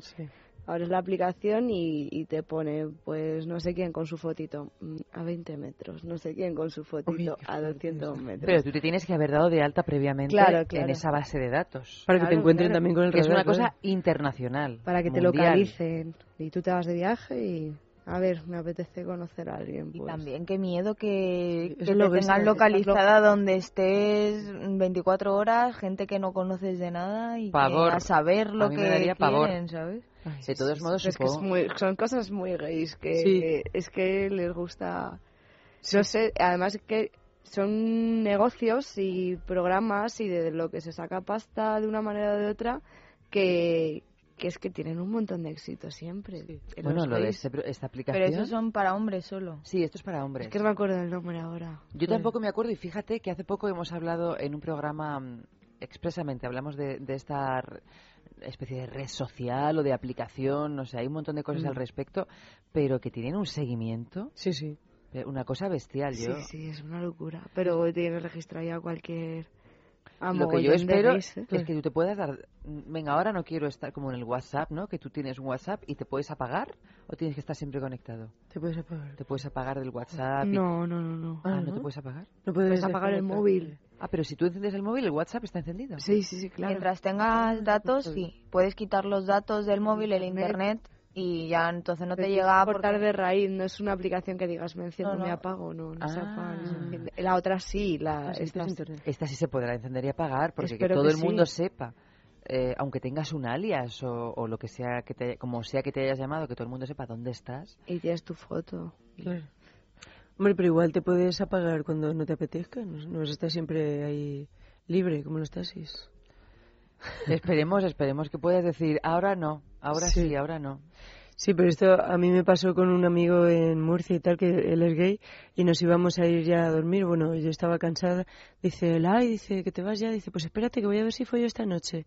Y entonces Es que eh, se metió en un chat. Sí, todavía no estaba la aplicación esta. Y se metió en un chat de gays allí, y entonces quedó con uno y yo me esperé con este muchacho hasta que el otro apareció.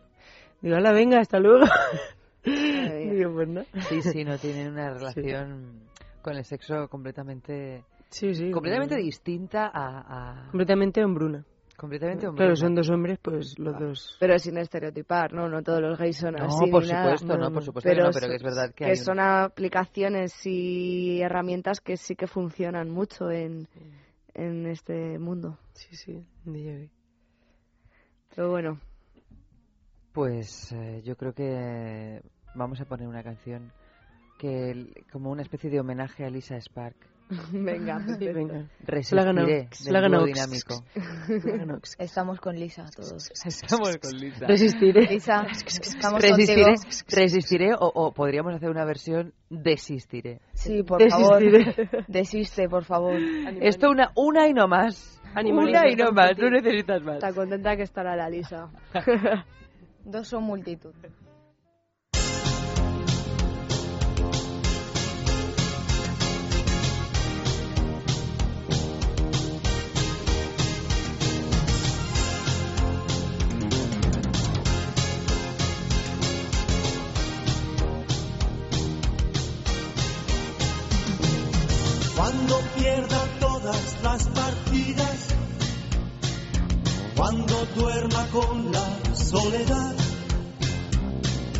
Cuando se me cierren las salidas y la noche no me deje en paz. Cuando sienta miedo del silencio, cuando cueste mantenerse en pie, cuando se revelen los recuerdos y me pongan contra la pared, resistiré erguido frente a todo, me volveré de hierro para endurecer la piel. Y aunque los vientos de la vida soplen fuerte, soy como el junco que se dobla, pero siempre sigue en pie. Resistiré para seguir viviendo, soportaré los golpes y jamás me rendiré. Y aunque los sueños se me rompan en pedazos, resistiré, resistiré.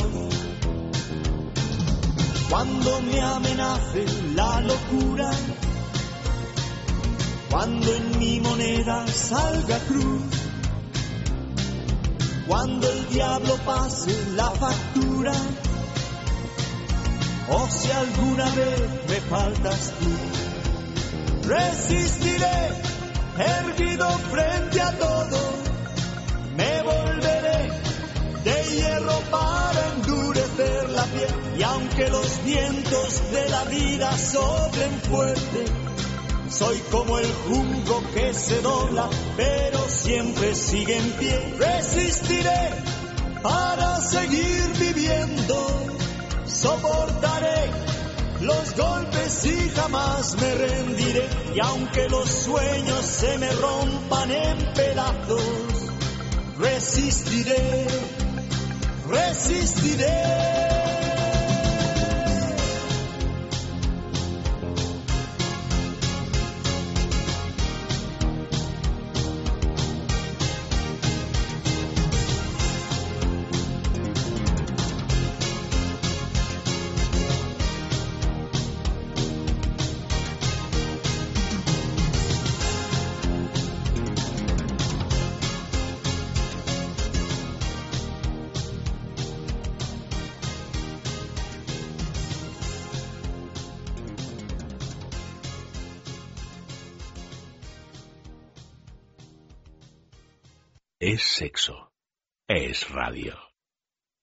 Intentado de todo, pero no hay manera de bajar su colesterol. El doctor Pérez León le ayudará a conseguirlo con Divecol Forte.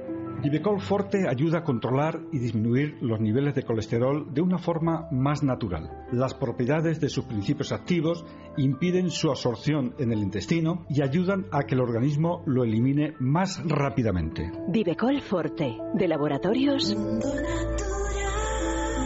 En farmacias, herbolarios y para farmaciamundonatural.es.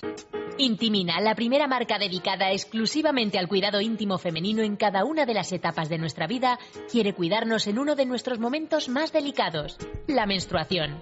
Con su copa menstrual Lily Cap ofrece la mejor alternativa a los tampones y compresas. Sin alergias, sin irritación y sin sequedad, Intimina te proporciona gracias a Lily Cap todo lo que necesitas para un periodo cómodo, seguridad e higiene.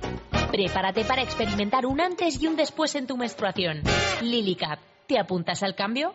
¿Problemas de erección? ¿Eyaculación precoz? Main Solution de Clínica Menorca durante este mes le mejora el precio de los tratamientos ofertados por otras clínicas. El coste del tratamiento ya no será el motivo. Disfrute de su vida sexual, no importa su edad ni condición física. Éxito en el 90% de los casos. Pida cita en el 91 328 0603 los 7 días de la semana o visite mainsolution.es 91 328 0603. Piensa en el placer. En el tuyo. En el nuestro. Piensa en el poder de los sentidos. En sentir al máximo. Contigo. Piensa en algo discreto, muy suave, muy íntimo. En algo bello y muy excitante. Y ahora no pienses. Siéntelo. Siéntelo. Objetos de placer exquisito. Bailelo. El hígado interviene en más de 500 funciones del organismo. Por eso debemos cuidarlo. El doctor Pérez León nos explica cómo hacerlo. El hígado es el gran depurador del organismo. Para que trabaje al 100% debe estar limpio. La forma más natural de conseguirlo es con Depur Plus, un preparado a base de plantas que nos ayuda a eliminar las toxinas del hígado. Depur Plus, de laboratorios. En farmacias, herbolarios y para farmaciamundonatural.es.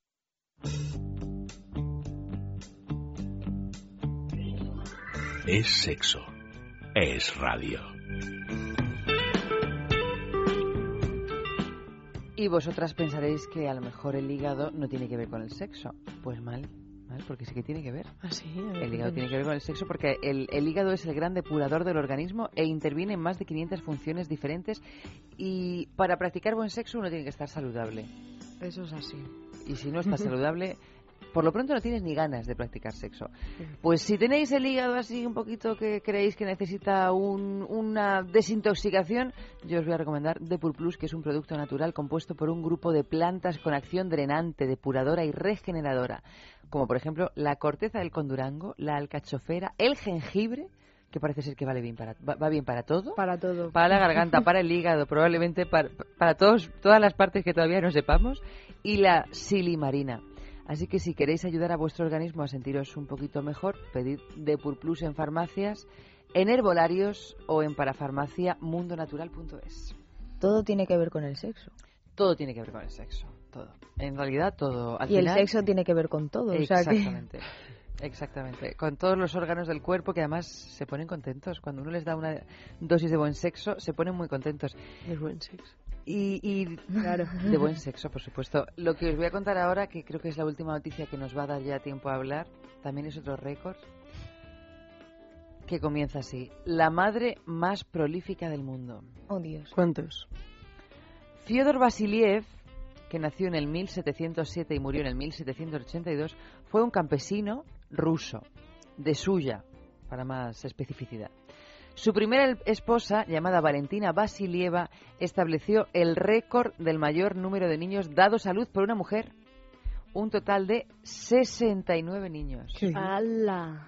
Sin embargo, pocos detalles ¿Qué? se conocen de la vida de esta señora, como por ejemplo la fecha de nacimiento o de muerte. Valentina Vasilieva dio a luz a 16 pares de gemelos, 7 grupos de trillizos, 4 conjuntos de cuatrillizos entre 1725 y 1765, en un total de 27 nacimientos. Y ahora llega la, la parte más asombrosa de la historia, y es que 67 de esos 69 niños sobrevivieron a la infancia. ¿Qué dices? Y estamos hablando del 1725 o 1765, Impresionante. esa horquilla de años. Pleno siglo XVIII, 67 de esos 69 niños sobreviven. La que probablemente no sobreviviera fue la, fue la madre. Pero Pero qué barbaridad. teni- tenían gran poder adquisitivo, ¿no? Porque a- en esos tiempos como trabajar ahora, sí. para tener hijos hay que tener dinero. Pues 60 y... están diciendo que era campesino, ¿no? Era campesino, era campesino. Cuando yo trabajé en el campo. Y además Tendría- nos- nos- son mano de obra, en realidad, los Sí, niños. sí, bueno, pues fíjate, tendrían que Sí. tener un latifundio. Claro. Y de todas maneras, buenas, buenas tierras tendría que de tener. esa mujer que conservaran los óvulos o algo. Esos óvulos son maravillosos. claro, y de- Para gente que no pueda tener hijos. y- y o sea, sé cuatrillizos, trillizos, gemelos. mm, si todos eran del mismo padre, pero si todos eran de Fyodor Vasiliev, también habría que conservar un poco el esperma de este señor. También. Porque, y yo no sé si, si este buen hombre eh, en realidad fue padre de más de 69 niños porque habla que Valentina Vasilieva fue su primera esposa, lo cual nos indica que habría una segunda, por lo menos. Que tuvo como 50, ¿no? No, no sabemos cuántos, cuántos Pero- hijos tuvo. No puede, o sea, tienes que pa- tienen que pasar una serie de años, en- por lo menos en los nacimientos de los hijos. Pues mira, en este caso pasaron 40 años, entre el 1725 y 1765. Tuvo 27 partos. 27 partos en 40 años. Pero si en esos tiempos el, la esperanza de Eso vida era vivió menor, hasta Claro. para la madre. Pues esta mujer, esta mujer estaba, había venido al mundo con una, con un objetivo muy claro. Una misión. Tenía una Parir. misión que era una cosa Llenar de cómo clara. se cómo se apellidan. Vasilievos. Vasilievos. Vasilievos. Bueno, Llenar de claro, Vasilievos la- el, el planeta. el planeta, el planeta ruso. A de planeta ser el apellido más común de Rusia. A lo mejor era extraterrestre la mujer. A lo mejor era extraterrestre. Claro, no sabemos con qué. Todo puede ser. Pero te imagínate la casa que tiene que tener para albergar 69 hijos. Un hotel. Un hotel. Y las Un comidas juvenil. familiares. Un albergue juvenil. Un albergue.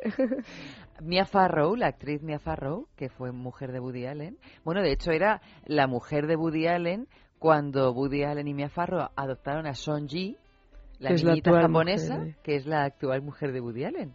Viva el incesto. Sabéis que Woody Allen está, No eh, sabía está casado y ya no solo que esté sí. casado, sino que tiene hijos con su hijastra, con la que en su día fue su hijastra, que ahora es su esposa. Bueno, pues... eh, No, con la que era su hija, porque la con la que era su hija, por supuesto, claro. Sí, dicho hijastra porque una palabra fea donde las haya. Con la que era su hija, ahora es su esposa, una hija adoptiva. Eh, Y Mia Farrow fuerte. ha continuado con esta con este vicio de la adopción y hoy por hoy vive en una granja en el medio del- de, de Estados Unidos que tiene ciento, 120 y pico niños adoptados. Joder, con lo que le cuesta a una familia al uso adoptar a un niño. A esta mujer ciento y pico. O sea que también me Tendrá criadas que- les harán caso. yo me imagino, no sé si se sabrán los nombres de pila de todos. Pues tiene una especie de orfanato, pero montado ahí a su... No sé. Un Claro. albergue juvenil. Es Y es que no puede repartir tanto amor a tantos hijos, es que no puede ser. Bueno, esto es como dice, como dice una amiga mía, si yo no es que tenga falta de cariño, pero es que necesito más. Claro. A lo mejor, a lo mejor es Esas el pobres caso. criaturas. Esas pobres criaturitas que necesitan, pues, eh, no sé, de una madre con mucho, con mucho complejo de, de, de maternidad. Eso Hombre, se llama, después del trauma nombre. de, de lo de su marido. Sí. Del trauma de Woody Allen. Sí, claro, Dijo claro. que me has quitado una, pues me voy a vengar a- adoptando a cientos. Ya ves. Y si me gusta alguno me lo voy a quedar para mí. Pero aunque es un poco así, me parece muy fuerte lo del campesino y la mujer está Sí. 69 hijos, es muy fuerte. es muy fuerte. Y que sobrevivieran ¿Cómo sobrevi- 67 en, en los años época? en los años que eran Sí. que sobre ¿Cómo sobrevivieron madre, sus, sus, órganos sexuales, su útero? su yo creo que ya directamente ella abría las sí. piernas y salían hijos, ¿sabes? O sea, ya iba por la calle con falda, abría las piernas y caían los hijos ya. siguiente. Hombre, es que tenía, imaginaos la maestría que tenía, bueno, eso para empezar, el sufrimiento, para empezar. Pero no la maestría no que tenía esta señora... Ya no le dolería, si tiene el camino hecho. Tiene el cami- tiene- el Está camino el hecho. terreno ya pisado. Bueno, y ahora eh, vamos a cerrar. En el- nos quedan un par de minutos antes de que entre la canción, porque nos despedimos todos los jueves con una canción que se llama Friday I'm in Love, que es los viernes me enamoro. O sea que ya sabéis lo que tenéis que hacer en cuanto salgáis de aquí, porque ya va a ser oficialmente viernes. Perfecto. Yo en realidad hasta que no amanece, hasta que uno no amanece, no, no considero que haya empezado el día siguiente. O sea que si queréis podéis esperar hasta que llegue el viernes para enamoraros. Esperemos amanezca. O aquí a la salida, no sé. O aquí a la salida. Esto ya es Sí, eh, a gusto del consumidor. de la Lo que pasa es que a estas horas, no sé yo, el tipo de amor que...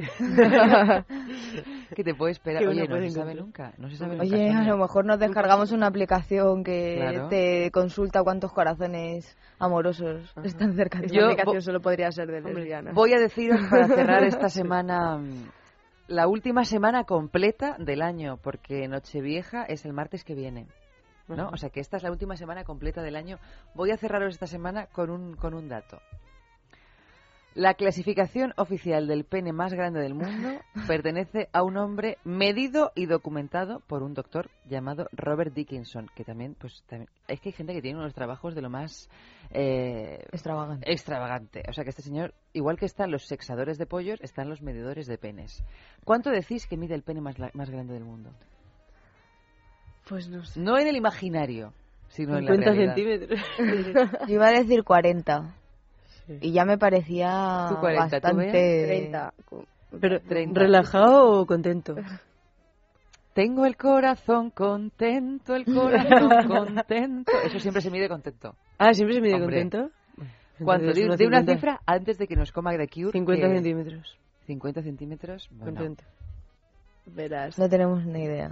El dueño del récord, que además aún tiene, aún está con vida, se llama Jonah Falcon Verás, y Falcon. su miembro viril mide 34 centímetros de longitud.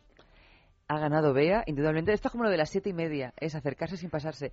Pero voy, voy a deciros cuánto mide la circunferencia de este pene. Verás. 16 centímetros de circunferencia. ¿De gordo? ¿De, de ¿De diámetro gordo? o de perímetro? Se llama perímetro, ¿no? Cuando... De circunferencia, no, hombre, de circunferencia, el diámetro. ¿En la serio de gordo? Pero El es- diámetro de la circunferencia del pene de Jonah Falcon son 16 centímetros. ¿Así? Así, no vamos a comentar nada más porque esto no se le puede Mi palmo comentar. mide unos 15. Pues Pobre si- hombre, no puede si el la palmo vida, de ¿eh? una si el palmo de una de No me lo una puedo imaginar. mujer de tamaño medio mide 15 pues el pene de Jonah Falcon tiene un diámetro de 16 centímetros. Con esto nos despedimos de la última semana completa del año queridísimas chicas. Eh, suena Friday I'm in Love de The Cure. Ya sabéis tenéis 24 horas empezando desde ya un poquito más de 24 porque si vamos a daros el plazo hasta que hasta que os levantéis el sábado Venga. para enamoraros o sea que Eso está bien. espero. Muchísimas gracias y feliz año nuevo a las tres. Igualmente. Y nosotros, pues hasta el lunes.